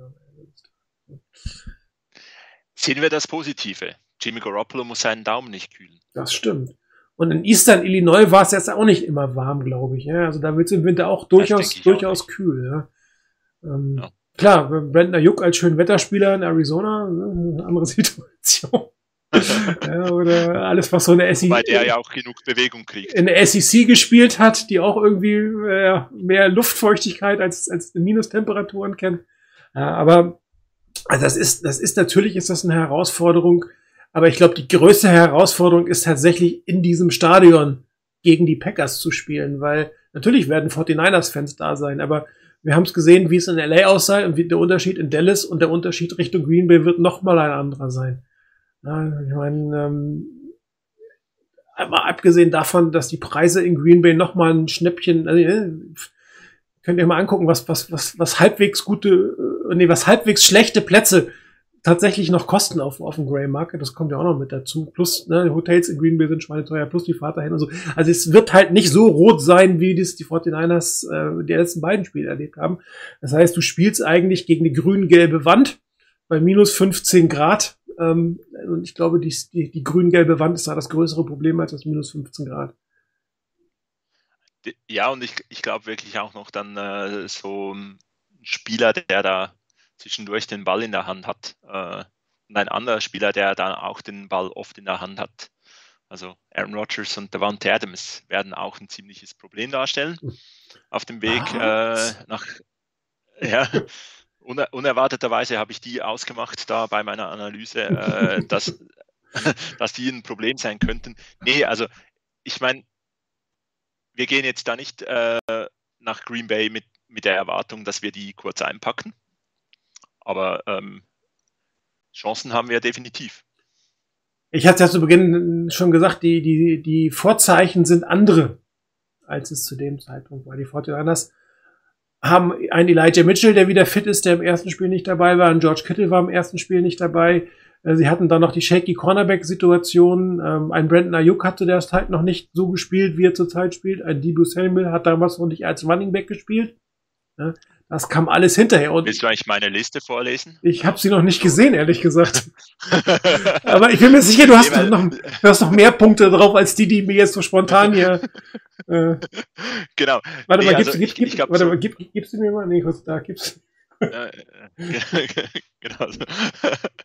ähm, nee, also ich glaube mal ein großer Unterschied. Ähm, eben, wir spielen nicht zu Hause, wir spielen in Green Bay. Das ist sicherlich mal so ein negativer Punkt. Ähm, ich glaube, wir hätten das Spiel jetzt lieber in, äh, in, äh, in San Francisco bestritten, in äh, normalen Temperaturen. Aber ich, ich bin auf, ähm, auf acht Gründe gekommen, weshalb wir, äh, weshalb wir Hoffnung haben sollen. Vielleicht ganz kurz die, die Zusammenfassung vom ersten Spiel gegen die, gegen die Packers die erste Halbzeit war okay. Also ich meine, wir haben eine echte Top, äh, Top Offense bei 17 Punkten gehalten. Haben und haben zum Glück dann noch vor der, äh, vor der Pause nach dem guten Return den Touchdown gemacht, wo der Angsthase Kyle Shanahan geht auf Touchdown, nicht auf Field Goal. Also ich meine äh, mit Trey Lance. Und also 17-7 zur Pause nachdem das Spiel definitiv nicht top war, aber nachdem das Spiel durchaus ähm, okay war, äh, und die zweite Halbzeit wurde besser. Wir, wir kamen ins Spiel und dann halt ähm, die 37 Sekunden, die man Aaron Rodgers noch gelassen hat. Mhm. Und da ist er halt einfach wahrscheinlich der beste Quarterback, den es, den es momentan gibt. Ähm, also wir waren in, in diesem Spiel drin. Deswegen hoffnungslos ist die Sache nicht, wie du gesagt hast. Die acht Punkte, die mir Hoffnung machen, ist einerseits mal, wir haben äh, Ambry Thomas anstelle von Josh Norman. Das ist schon mal deutlich besser. In der Offense haben wir eben Debo Samuel und äh, Mitchell als Run-Option. Das George Kittle hat, hat aber gespielt, wenn ich es richtig im Kopf habe. Gegen, gegen Green Bay. Der war erst danach verletzt.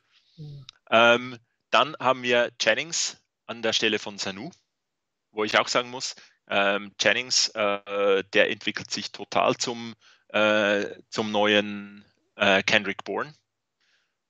Äh, Third Down Receiver. Besserer Runblocker. Das, das, genau. Stimmt, du hast recht, Kittel hat gespielt, hat recht. aber nur einen Catch. Ja, genau. Und ähm, also respektive einen Run. Keine Catches. Äh, nein, dort äh, sieben, äh, sieben äh, Receptions. Sieben Receptions, 92, stimmt, da genau. noch gespielt. Sorry, mein, genau. my bad. Kein Problem.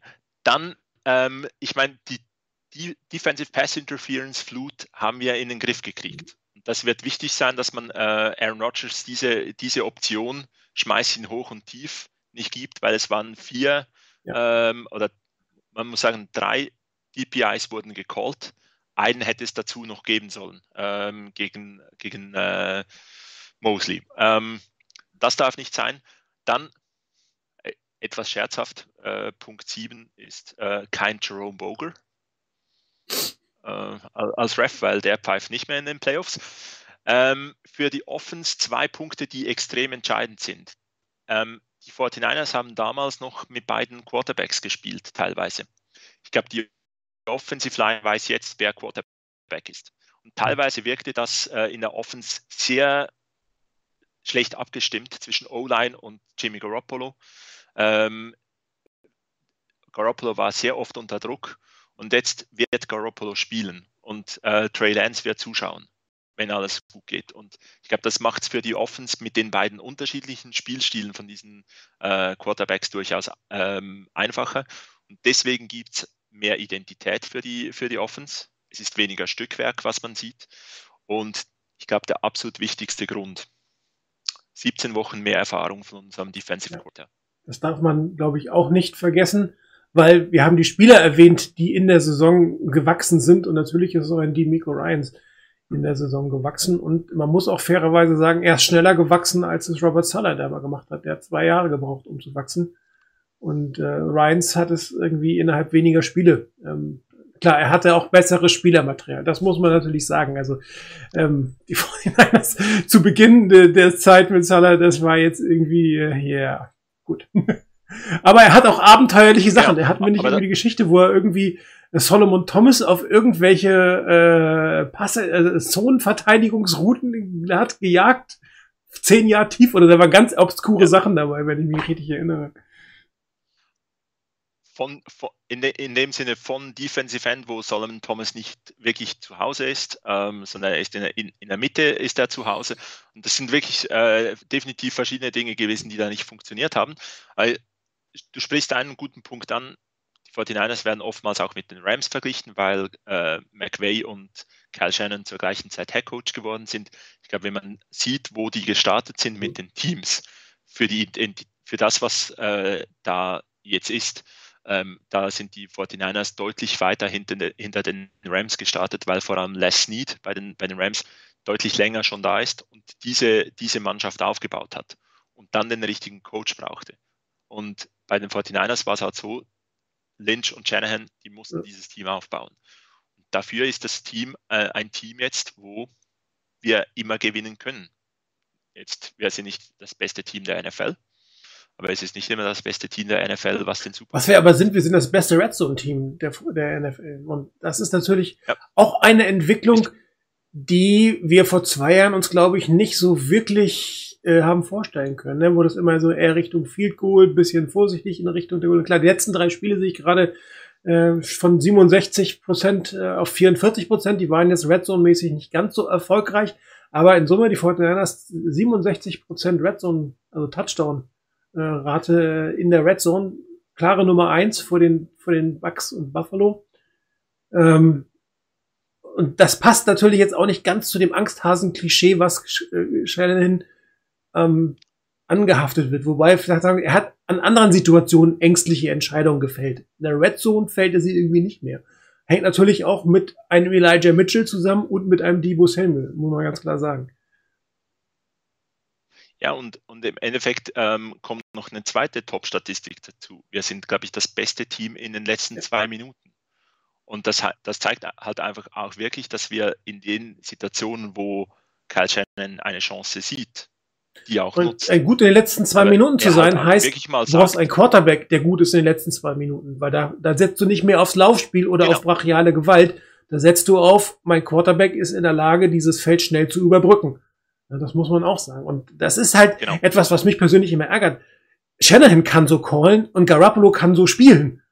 Können Sie das nicht ein bisschen öfter machen? Also vielleicht auch außerhalb der Two-Minute. Ja, das wäre vielleicht eine gute Idee, oder? Du, du, du, du, mein, du meinst wie an der Fleischtheke da? Ja, genau, das darf auch sein. ein bisschen mehr sein, ja. Ähm. Und zwar nicht unbedingt von der Gelbwurst, genau. sondern von ja, dem Filet.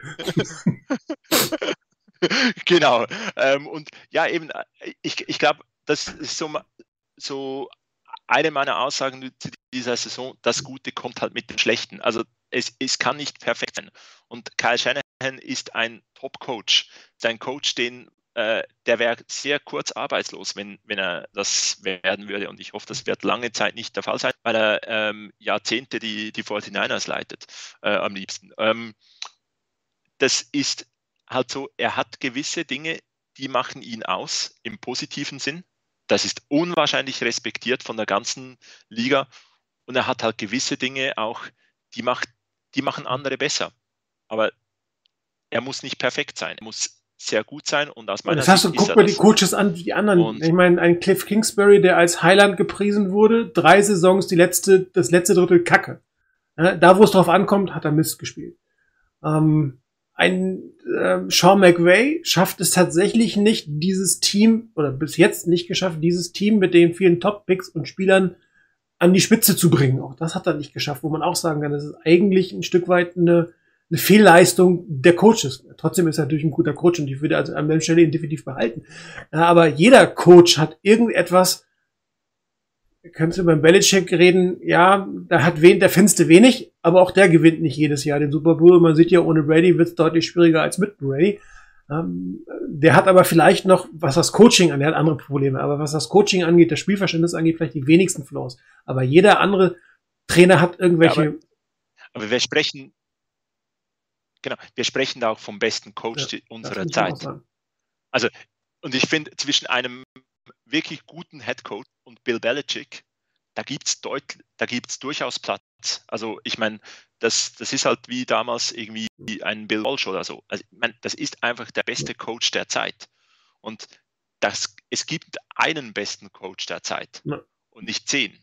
Und ja, das ist, das ist einfach so. Das ist wie ein Tom Brady, ja. Ich, ich ich, ich habe gemerkt mit der Niederlage der, äh, der Patriots, es war eigentlich Tom Brady, den ich nicht moch, wirklich nicht mochte bei den, bei den Patriots. Ähm, irgendwie die, das, was jetzt Bill Belichick mit Mac Jones hingekriegt hat in dieser Saison, finde ich beeindruckend und ähm, es hätte mir nichts ausgemacht, wenn die weitergekommen wären. Früher war es das Wichtigste, dass in den Playoffs die, die Patriots draußen sind, nachdem die 49ers weitergekommen sind. Aber ähm, es ist so ein, ein Stück weit, ähm, ja, Bill Belichick ist der Beste unserer Zeit. Und alles an dem zu messen, dass der ja das besser macht als, als Kyle Shannon, das ist de, der falsche Weg, sondern ähm, man muss auch Kyle Shanahan für das bewerten, was er ist. Ein sehr respektierter Coach, sehr innovativ in gewissen Dingen. Und ja, man denkt zwischendurch, weshalb geht es nicht einmal mehr? Also einfach einen Touchdown mehr und gut ist. Was er als Stärke hat, das hatten wir mit Udo letztens diskutiert, ist diese Fähigkeit, das Team zusammenzuhalten, wenn es kurz davor ist, auseinanderzubrechen. Also sprich, wenn es wirklich in Tälern drin ist. Das war in den, in den Saisons mit den Verletzungen oder am Anfang war das so, das war in dieser Saison nach dem schlechten Start. Er findet immer wieder einen Weg, das Team zu erreichen, das Team zu verbessern ähm, und, und das umzudrehen. Ja, und äh, das ist auch eine, eine, eine Eigenschaft, die, die glaube ich, nicht jeder Coach hat. Und wenn du heute die, diese Kontakt, hast ja Omenihu ähm, erwähnt, der ja ein Interview gegeben hat und der einfach äh, die Texans als Zirkusshow bezeichnet hat, als, als, als, als Team, wo keiner weiß, wo es hingeht, wo die Coaches keine, keine Ziele setzen, äh, wo es, wo es Disharmonien geht zwischen, zwischen dem GM, zwischen dem SRB, zwischen den Coaches, wo ein, ein Nick Caserio, das muss ich mir vorstellen, der hat ähm, im Spiel, der hat ein Headset gehabt, um dort mit dem Headcoach zu kommunizieren. Das wäre wäre in San Francisco undenkbar. Das ist einfach es ist einfach unfassbar, was du, was, was du hast. Und dann hast du, dann freust du dich plötzlich über, wenn du siehst, welchen Wert Stabilität hat. Ja? Natürlich ist nicht immer Altgold, was glänzt. Was natürlich ist das mal scheiße. Natürlich ist man frustriert. Aber die generelle Richtung und die Idee, die dahinter steckt und die Fähigkeiten, die sind eindeutig sichtbar. Und da kann ein Grant Cohn schreiben, bis er schwarz wird. Äh, das, das ist einfach die Erwartungshaltung kannst du nicht haben, du gewinnst jedes Spiel, du gewinnst jedes Jahr den Super Bowl und es gibt keine Coaching-Fehler. Die Erwartungshaltung, äh, klar, du kannst sie haben, aber die wird sich nicht erfüllen. Es ist einfach äh, definitiv der Weg zu viel Enttäuschung. Und ich glaube, da, der, der, ein Punkt, den man nicht vergessen darf, ist wirklich diese Kultur. Also dieses, wie, wie dieses Team miteinander kämpft und wie, wie das durch wirklich schwierige Zeiten auch geht oder äh, durch schlechtere Phasen. Und ich glaube, das, da, da hört man nichts aus dem Team irgendwie von Unzufriedenheit. Und da, da hört man nicht irgendwie, dass äh, irgendwie einer sagt, er müsse mehr von dem haben oder äh, weniger von dem und müsse mehr Spielanteile haben oder irgendwas, sondern da ist wirklich eine, eine Truppe und ich habe schon mal verwiesen auf die Golden State Warriors. Ich glaube, da ist es eben auch so ein Ding, äh, wo, wo es eben nicht relevant ist, dass ein Steph Curry ähm, 14 Dreier wirft, sondern das Team gewinnt. Und so dies, diese Kultur in einem Team, ähm, ja, man ist dann vielleicht nicht immer ganz top, weil man vielleicht auch auf den Charakter schaut und nicht nur ganz 100% auf die sportlichen Leistungen, sondern dass das ins Gefüge passt. Ich glaube, es ist nachhaltiger äh, und es ist ähm, definitiv mehr mein Stil, wenn, wenn, die, wenn das Team wirklich auch so als Team auftritt. Und ähm, die Aus eine Aussage von, von Jimmy Ward, äh, als auch auf Embry Thomas eingeprügelt wurde, war ja mal, ähm, schau mein erstes Spiel an. Also da wurde er irgendwie auch von äh, Brandon Marshall, oh ja. glaube ich, ich, abge ich äh, abgekocht. Ähm, vollkommen, also richtig schrecklich, also nicht ja. NFL-fähig. Aber ja, es ist dann halt am Ende ähm, ein Spieler geworden, auf den wir aufbauen. Und das ist wirklich so das, äh, ähm, ich glaube ja auch wirklich der Punkt Kultur. äh, bei den 49ers. Und deswegen ähm, mit dem äh, und wenn die Key Battles am, am äh, Samstag gewinnen, und für mich gibt es da vier, wenn ich kurz aufs gut, Spiel am gerne. Samstag zurückkommen darf. Dafür sind wir hier. Ich glaube, es ist Debo gegen die Def genau, Debo gegen die Defense. Das ist für mich ein äh, Schlüsselduell. ähm, können wir mit diesem neuen Element äh, wirklich äh, die, die Packers nehmen? Ich habe nichts dagegen, wenn es gleich rauskommt wie beim letzten Playoff-Spiel gegen die Packers, ja, die komplett über den Haufen äh, laufen. Dann glaube ich Mosley gegen Adams, weil es ist, glaube ich, eine Frage auch gewesen, wer covert Adams? Und ich könnte mir durchaus vorstellen, dass, das, dass es Mosley sein wird, den sie Das heißt, du glaubst nicht, dass die Äh, 49ers äh, die nicht Seite Thomas. halten, was sie da meistens eigentlich machen. Das heißt, äh, äh, Mosley wird traveln, deiner Meinung nach? Nein, ich glaube, die Seiten we- werden schon so sein, aber Davante Adams wird auf der Seite sein, wo Mosley ist. Das heißt, auch die, also beide Teams werden sozusagen ihre Seiten halten, was, was Verteidigung und, äh, okay. Genau. Ja.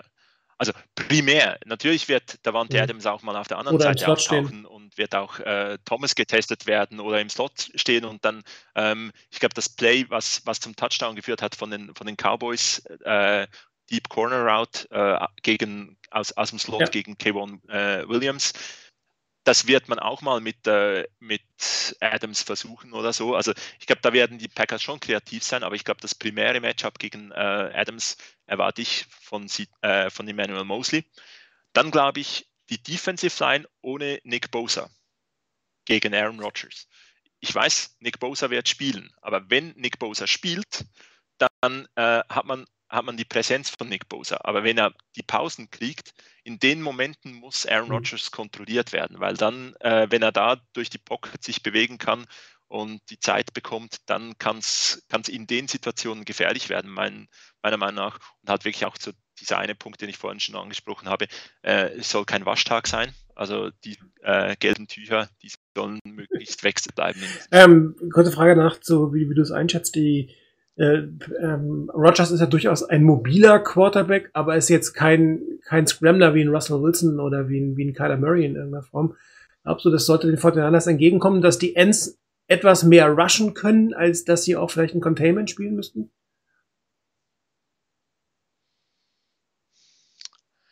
Aaron Rodgers bewegt sich halt durch die Pocket so verdammt gut. Aber er bricht nicht nach außen unbedingt weg und läuft. Also das ist jetzt nicht unbedingt sein, sein Kernspiel. Macht er auch, aber es ist nicht unbedingt.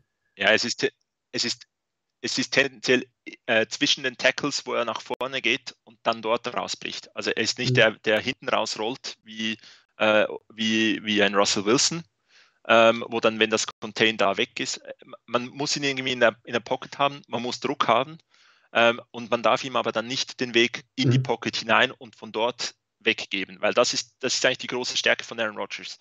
Er bewegt sich in die Pocket hinein und dann ähm, äh, geht's, dann kann er sich bewegen. Aber er ist nicht der, der hinten rausgeht.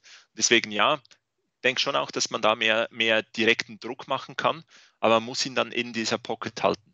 Heißt aber auch für die Inside, da äh, also Interior Defensive Linemen, dass sie sozusagen den Druck generieren können und die, die inneren Offensive Linemen eigentlich in Richtung Rogers schicken und, und schieben und nicht ihm, wie du nach, die Möglichkeit geben, zwei, drei Schritte nach vorne zu machen, ne? Dass der Rush eigentlich hinter ihm vorbeiläuft. Das ist ja Genau. dann eigentlich das, seine, seine große Stärke, dass er ausrecht, aus, äh, gut erkennen kann oder fühlt, wie er in die Pocket hineintritt, wenn quasi die innere Defensive Line Genau. nicht den entsprechenden Druck aufbauen kann.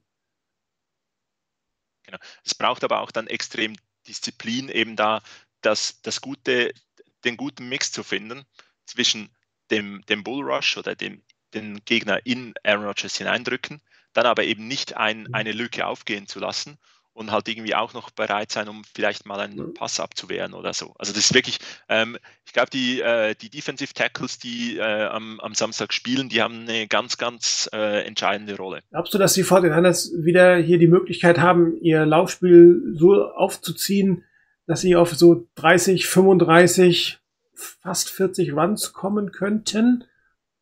Weil das ja eigentlich dem Spiel der 49ers sehr stark entgegenkommt, dass sie eine un, ein unbalancierte Offense, um so auszudrücken, dass man sehr stark auf das Laufspiel geht, mit Mitchell, mit ähm, äh, Samuel, vielleicht natürlich auch ein bisschen von, von Ayuk und von, von Kittel wieder in irgendeiner Form.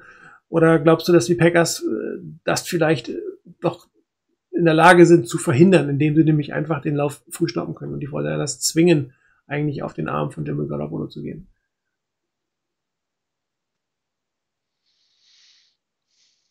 Packers müssten sie erwarten, dass die 49ers äh, laufen werden und dass sie sie eigentlich wirklich in Grund und Boden laufen wollen.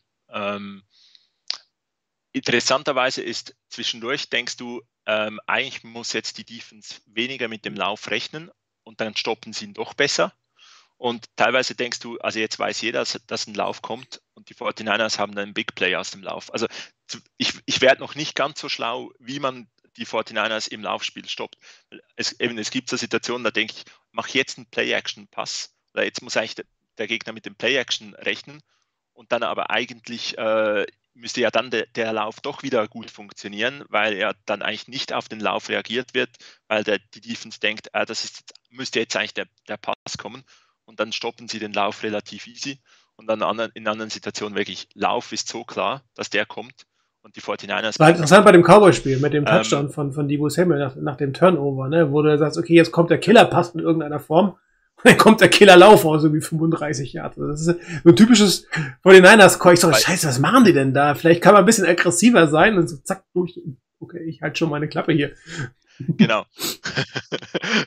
genau. Bei dem Play übrigens, das war einerseits Gravity von Mitchell, der da äh, Leighton Van Rash auf ja, und die Reise zwar massivst. Der völlig ähm, aus dem Play raus. Ja. Warte mal, das habe ich hier, glaube ich. Genau.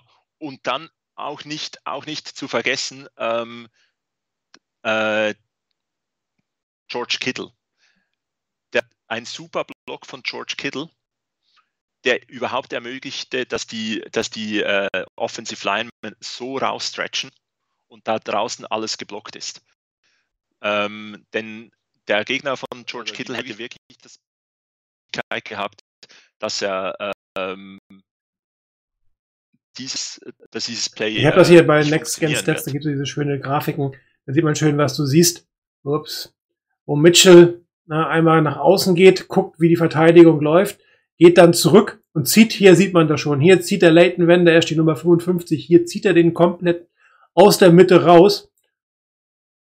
Und wenn der Ash merkt eigentlich gar nicht, dass das Play auf seine andere Seite geht. Ne? Er kümmert sich hier um Jennings für den kurzen Pass, hat immer noch Mitchell irgendwie in irgendeiner Form und hier sieht man auch ähm, äh, den, den Block von Kittel gegen den Defensive End. Den hält er und hält er und hält er und hält er und hält er. Und hier, da, da läuft quasi in dem Moment ähm, Samuel an Kittel vorbei und hat dann noch mit, äh, mit, mit Lincoln Tomlinson einen Vorblocker in irgendeiner Form.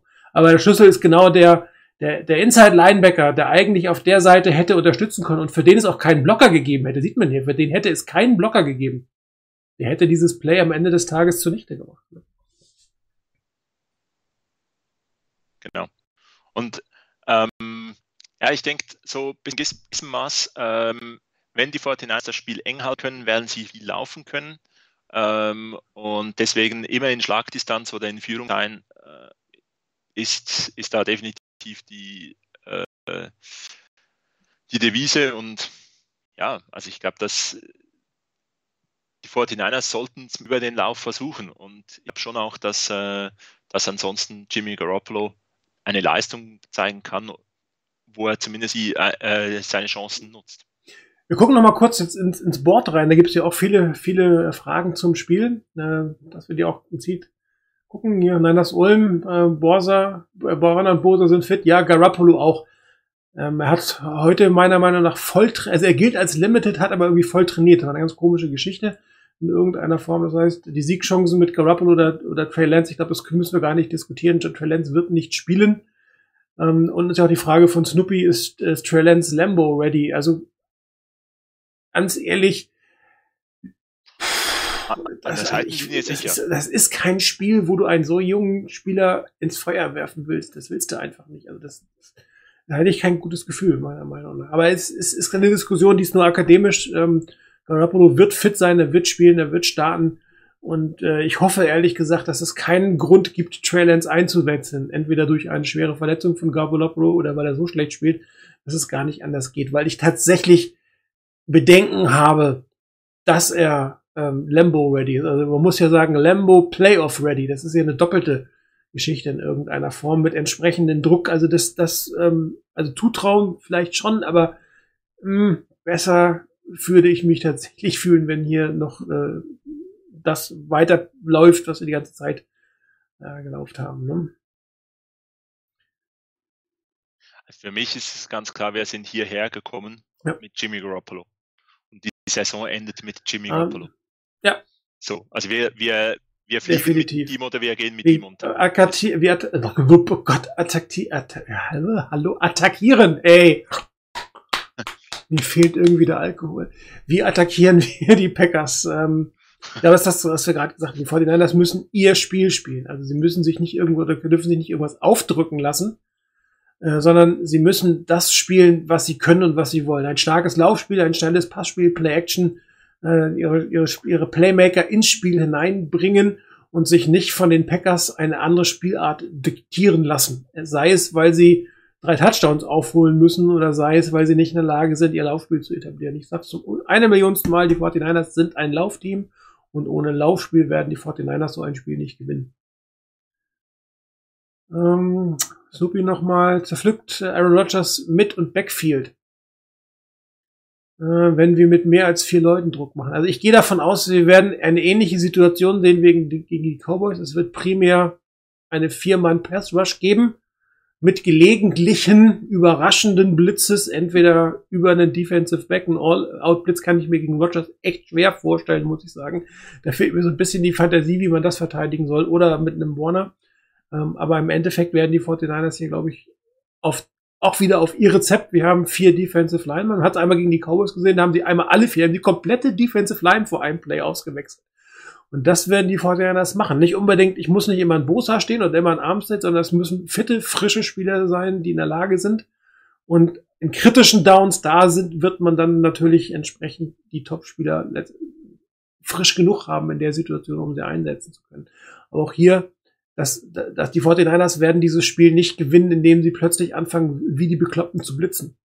Da sind sie nicht für gebaut. Da ist das Defensive Backfield nicht für gebaut. Und das haben sie 18 Spiele lang nicht gemacht. Warum sollten sie jetzt damit anfangen?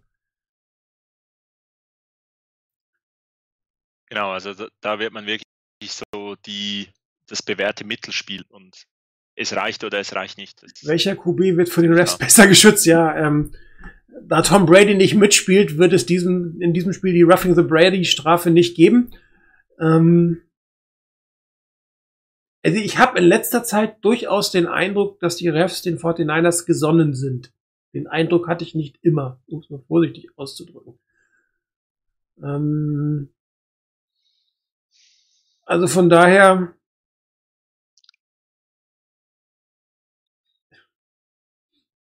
Also ich glaube, Aaron Rodgers wird besser geschützt werden.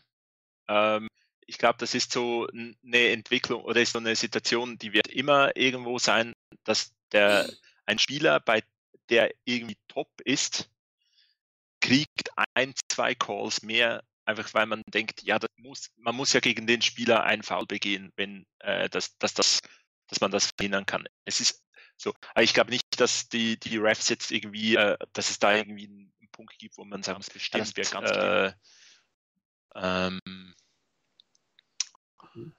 das wird von den Refs abhängen. Nee, also ähm, ich glaube ziemlich, ziemlich klar, dass die, dass die 49ers da äh, sich Doch, nicht für, ähm, fürchten. Oder Äh, so. Wo sind die Packers besser geworden? Ähm, hat Davy Bakhtari, hat glaube ich im ersten Spiel nicht gespielt, ne? Der war verletzt, meiner Meinung nach. Muss ich mal nachgucken. Auf jeden Fall ist er jetzt wieder zurück. Hat ja, hat ja lange ähm, ausgesetzt. Warte, ich kann es euch gleich sagen. Nein, er hat im ersten Spiel nicht gespielt. Ja, es war doch auch so eine Story, Story, äh, ähm, Nick Bosa gegen äh, den Mhm. dritten Tackle. Habe ich, hab ich in Erinnerung. Das war auch gegen die Titans so, das hat nicht geholfen. Ähm, Entschuldigung. ja. Ähm, ja, in, gewi in gewisser Hinsicht muss man auch bei, bei Nick Bosa halt auch realistisch sein. Ähm, und, und au- auch der dritte Tackle kann durchaus mal ähm, einen Topspieler aufhalten.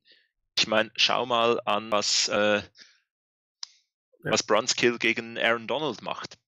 Eins gegen eins kontrolliert der den. Der ist im Also Kopf von Donald. Irgendwie das, Der, der ist in seinem Kopf. Das Situationen, kann ich mir nicht anders erklären. das, Ja. das passt einfach und das funktioniert. Und deswegen ist es nicht einfach zwingend so, dass man, dass man sagen muss, der kann Mhm. nichts, das ist ja nur der dritte, Tackle oder so. Ähm, gleich wie ein, sich ein Tom Compton positiv entwickelt hat, äh, wirklich eine, eine positive Erscheinung ist, genauso wie plötzlich ein, ähm, Mhm. ein Jalen Moore gegen die, gegen die Bears ähm, einen, einen, den besten Spieler der, der Saison ähm, nach äh, glaub, Pro Football Focus ähm, Bewertung, also äh, mit Williams ersetzt und keinen Fehler macht. Also zuvor nicht, im, nicht auf dem Feld ist, keinen Fehler macht. Und dann ist es äh, im, im letzten Spiel gegen die Rams auch plötzlich ein, ähm, ein Tackle, der, der uns etwas Angst und Sorgen macht vor dem Spiel, der einfach eine Top-Leistung auf Left Tackle liefert. Also es ist wirklich so, es gibt solche Momente, wo ein Spieler halt reinkommt und einfach eine super Leistung zeigt. Und deswegen alles einfach von Nick Bosa abhängig zu machen, das ist es nicht, sondern ähm, eben deswegen auch vorhin mein dritter Punkt, Defensive Line ohne Nick Bosa. Ich glaube, das wird auch eine ganz wichtige Phase im Spiel sein, wenn, wenn die Präsenz nicht auf dem Feld ist, weil der Gegner regiert ihn. Also Aber wo sind die Packers besser geworden? Ich glaube tatsächlich durch die Rückkehr von Bakhtari ist natürlich die, die, die Offensive Line stabilisiert, das muss man klar sagen. Ähm, ansonsten haben die Packers nach ihrem verkorksten Saisonauftakt eigentlich relativ konstant eine gute Leistung gebracht, ohne jetzt große ähm, Up und Downs. Klar, sie haben nicht jedes Spiel souverän gewonnen, muss man auch fairerweise sagen, aber sie haben es gewonnen. Und äh, sie wissen auch, dass mit einem Aaron Rodgers ja, gewinnen sie jedes oder können sie jedes knappe Spiel gewinnen. Sie gewinnen nicht jedes, aber sie können jedes knappe Spiel gewinnen. Und ähm, wollen wir mal hoffen, ähm, dass er seine Playoff-Serie gegen die 49ers fortsetzt.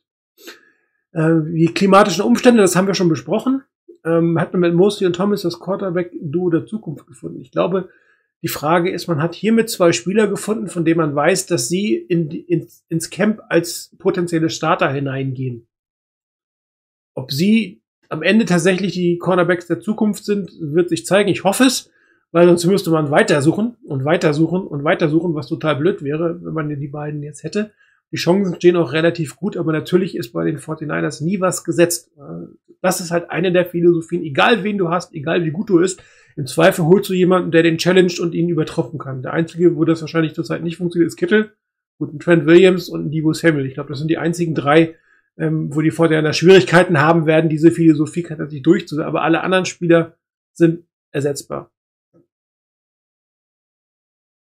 Fred Warner ist noch so einer, Ja, vielleicht. Ja, ja, ja, das stimmt. wo es auch, noch nicht ist. Aber sonst, ähm, ja, also ich glaube, man hat wirklich eine, ein, ein, auch wenn man es irgendwie vergleicht mit, mit vor dieser Saison, es, man hat so ein Level, das man muss.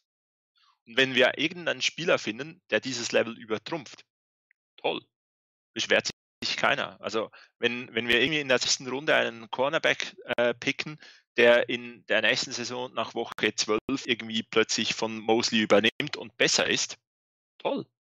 Aber wir haben ein Level auf diesen beiden Positionen, auf, den, auf so. denen man Aber gesetzt sind sie nicht. Das ist, das ist wie gesagt so gut wie keiner. Das ist auch die Philosophie der Fortinanders. Das ist auch gut so. Aber die Hoffnung, also meine Hoffnung ist, dass die beiden tatsächlich die nächsten zwei, drei Jahre die Position gut besetzen. Das heißt, man muss keinen, keinen verletzten Verrett äh, aus Notduft wieder mit einem teuren Vertrag, vielleicht so Minimumvertrag nochmal. Das wäre ja wunderbar. Man muss auch nicht unbedingt draften einen Cornerback, was echt ärgerlich wäre bei den wenigen Draftpicks und ein Free Agent können wir uns wieso nicht leisten. Das muss man ja auch mal sagen. Also ein, ein Top Free Agent, keine Chance. Genau. Ähm, Pennig, äh, die Packers sind äh, etwas überschätzt. Also ich würde das Nummer eins Team der NFC niemals als überschätzt bezeichnen. Und ähm, auch wenn du knapp gewinnst, du gewinnst die. Und das ist, glaube ich, auch eine Kunst. Es gibt halt viele Teams, die viel knapp verlieren. Die Vikings haben, glaube ich, relativ viele Spiele knapp verloren. Und die Packers haben eben viele Spiele knapp gewonnen. Und das ist halt der Unterschied zwischen einem guten Team und einem mittelmäßigen Team.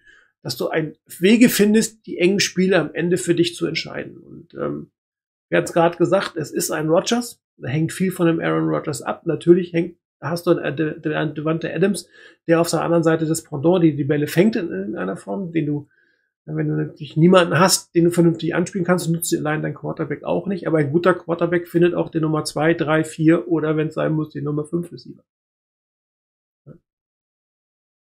Das ist so. Und ich glaube, eben was unterscheidet die 49ers in gewisser Hinsicht, ähm, sind drei Spiele, also drei Siege, die die Packers mehr haben. Äh, das sind enge Spiele, die die 49ers hatten, wo die Packers die auch gewonnen haben und die 49ers hat dann das eine oder andere Spiel nicht gefinisht haben. Und das liegt durchaus an den sieben Touchdowns, die, äh, die Aaron Rodgers mehr werft als äh, Jimmy Garoppolo. Ähm, hängt die gute Performance einzig an Rodgers? Natürlich nicht einzig, aber die, ich glaube, die 49ers können mit einem mittelmäßigen Jimmy Garoppolo gewinnen. Die Packers glaube ich nicht mit einem mittelmäßigen Rodgers. Ich glaube, das schaffen sie tatsächlich nicht, weil dafür der Rest des Teams nicht gut oder stark oder dominant genug ist. Also das muss man, das ist glaube ich ein gewisser Unterschied, ja, dass die 49ers sich halt den mittelmäßigen Jimmy Garoppolo leisten können. Die, die Packers könnten es meiner Einschätzung nach nicht. Das ist so. Also ich glaube, ähm, Aaron Rodgers wird das Spiel für die Packers gewinnen müssen. Und äh, Garoppolo darf es nicht verlieren für die 49ers. Ich glaube, es ist ein bisschen Unterschied auf der Quarterback. Wenn die Schwäche in der Mitte der Zonenverteidigung abstellen, also ich finde sie so schwach gar nicht, muss man sagen. Ähm,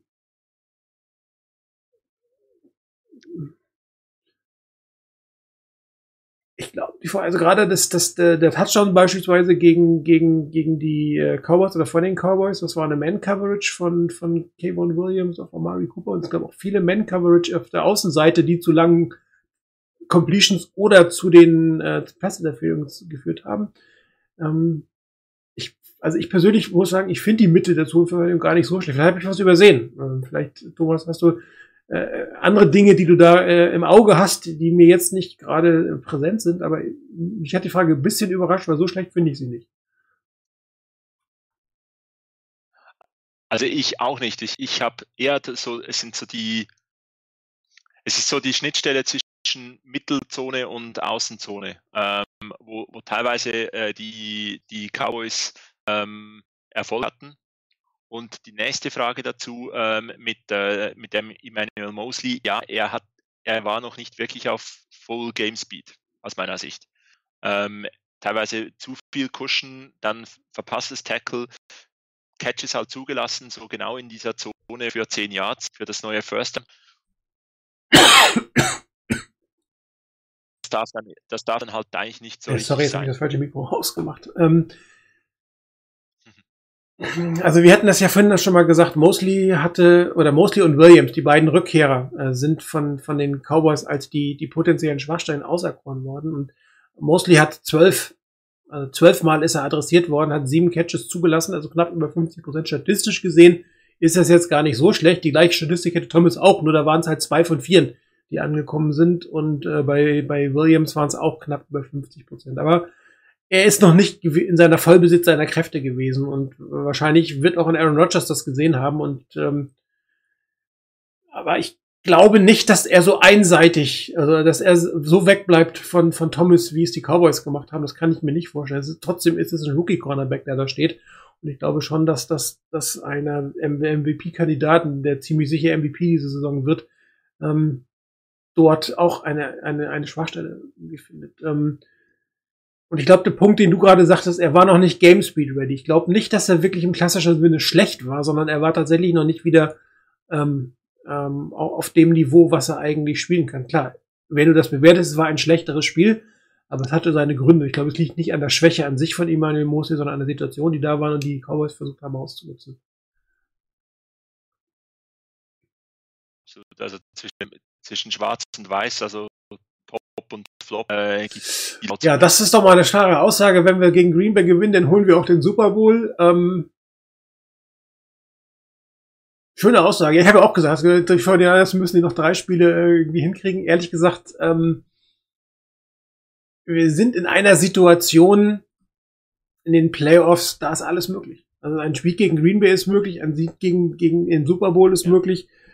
Aber du kannst auch, wenn du zum Beispiel nach Tampa Bay musst, ganz übel von Tom Brady verprügelt werden. Das darf man leider nicht ganz ausschließen. Ja, und ich will auch tatsächlich eher gegen die Rams spielen, weil das ist dann auch irgendwo eine Kopfsache zwischen den beiden Teams, äh, definitiv. Ähm, aber positiv denken, sehr schön. Also ich ja auch, ich, ich habe ja gesagt, äh, Dallas, Green Bay, LA, LA. Also das ist, das ist unsere Offseason, also oder unsere Postseason, meine ich. Ähm, okay, das da ein bisschen geplänkelt zu dem Thema. Äh, Das haben wir auch gelöst. Die Links haben wir gelöst. Äh, Chris, du wirst hier begrüßt von Udo. Hallo Udo. Ähm, Das Cowboys-Spiel hatten wir. Danke, Rüdiger, für, für die Erklärung. Das war mir nicht bekannt. Das ist Two or More Seconds. Das höre ich tatsächlich zum ersten Mal. Ähm, interessante Sache. Ähm, leider hat sich da auch keiner zu geäußert ähm, am Ende des Tages, weil es halt nicht dazu gekommen ist. Aber es gibt halt immer wieder interessante Regeln in der NFL, die man vorher so noch nie gehört hat. Und ähm, hm. also zwei Sekunden waren definitiv nicht auf der Uhr. Ja, das hatten wir schon. Eric Armstead hatten wir schon. Immer noch Armstead. Äh, die Wurftechnik von Ziege, das möchte ich jetzt nicht nochmal äh, diskutieren. Ich glaube, ah, tief geht halt auch nicht so viel. Naja, das ist tatsächlich richtig, äh, Carsten. Äh, aber das ist auch ein Stück weit Philosophie der 49ers derzeit, das so zu tun. Als Laufteam gehört das auch dazu.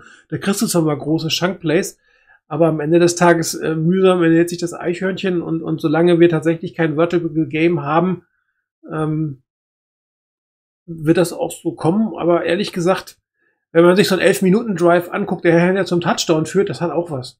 Also ich find's gar nicht schlecht, ehrlich gesagt, wenn du, wenn du deine Offense so lange auf dem, auf dem Feld lassen Ich kannst. find's geil. Musst natürlich auch scoren, ne? Weil, klar, wenn du, wenn du viele Sp- Spielzüge brauchst, müssen auch viele Spielzüge klappen. Wenn du nur wenige brauchst, müssen wenige klappen. Und rein statistisch gesehen ist es natürlich schwieriger oder fehlerbehafteter, wenn du irgendwie 13, 14, 15, 16, 20 Plays brauchst, um zur gegnerischen Zone zu kommen. Aber du kontrollierst den Gegner und die Uhr, du kontrollierst die Defense, lässt die, die, die Rufen Offenses. Also gegen die Packers könnte ich mir nichts Besseres vorstellen als, als drei, vier Drives über, über acht, neun Minuten. Das wäre absolut top.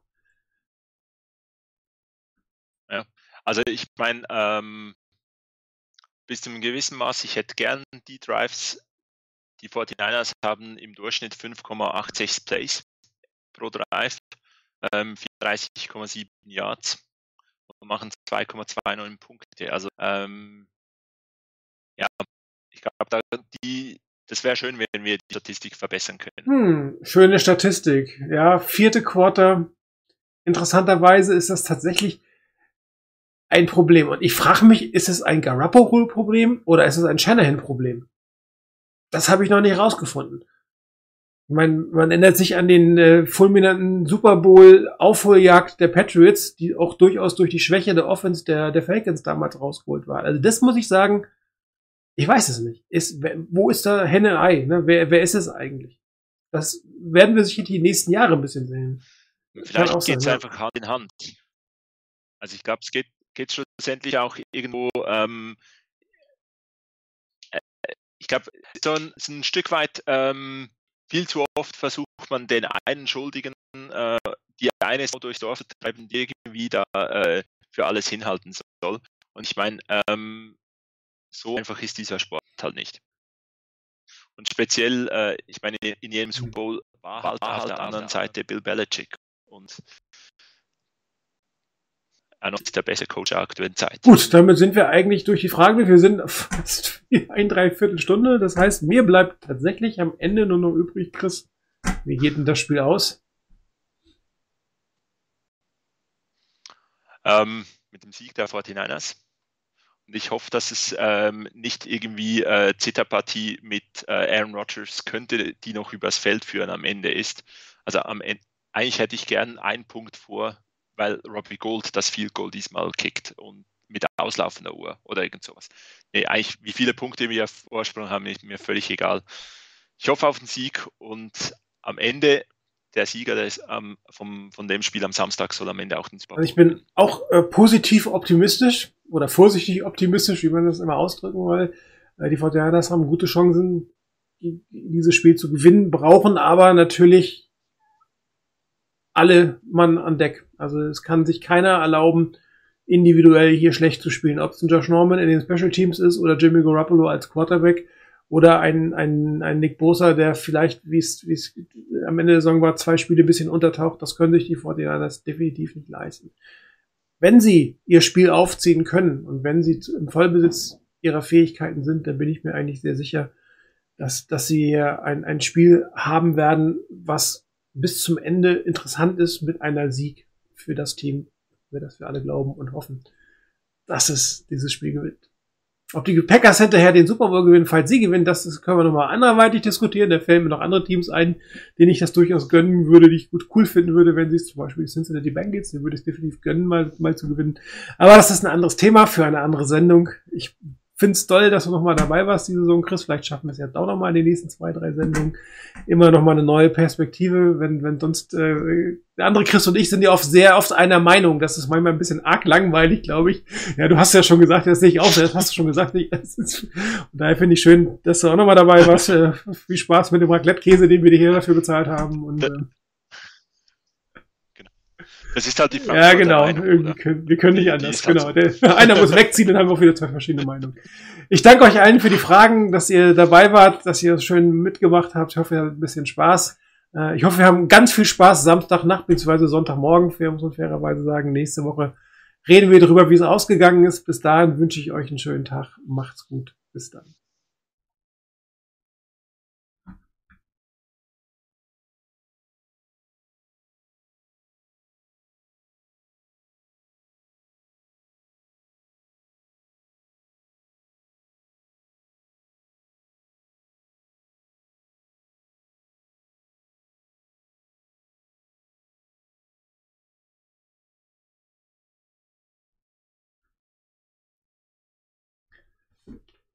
Wunderbar.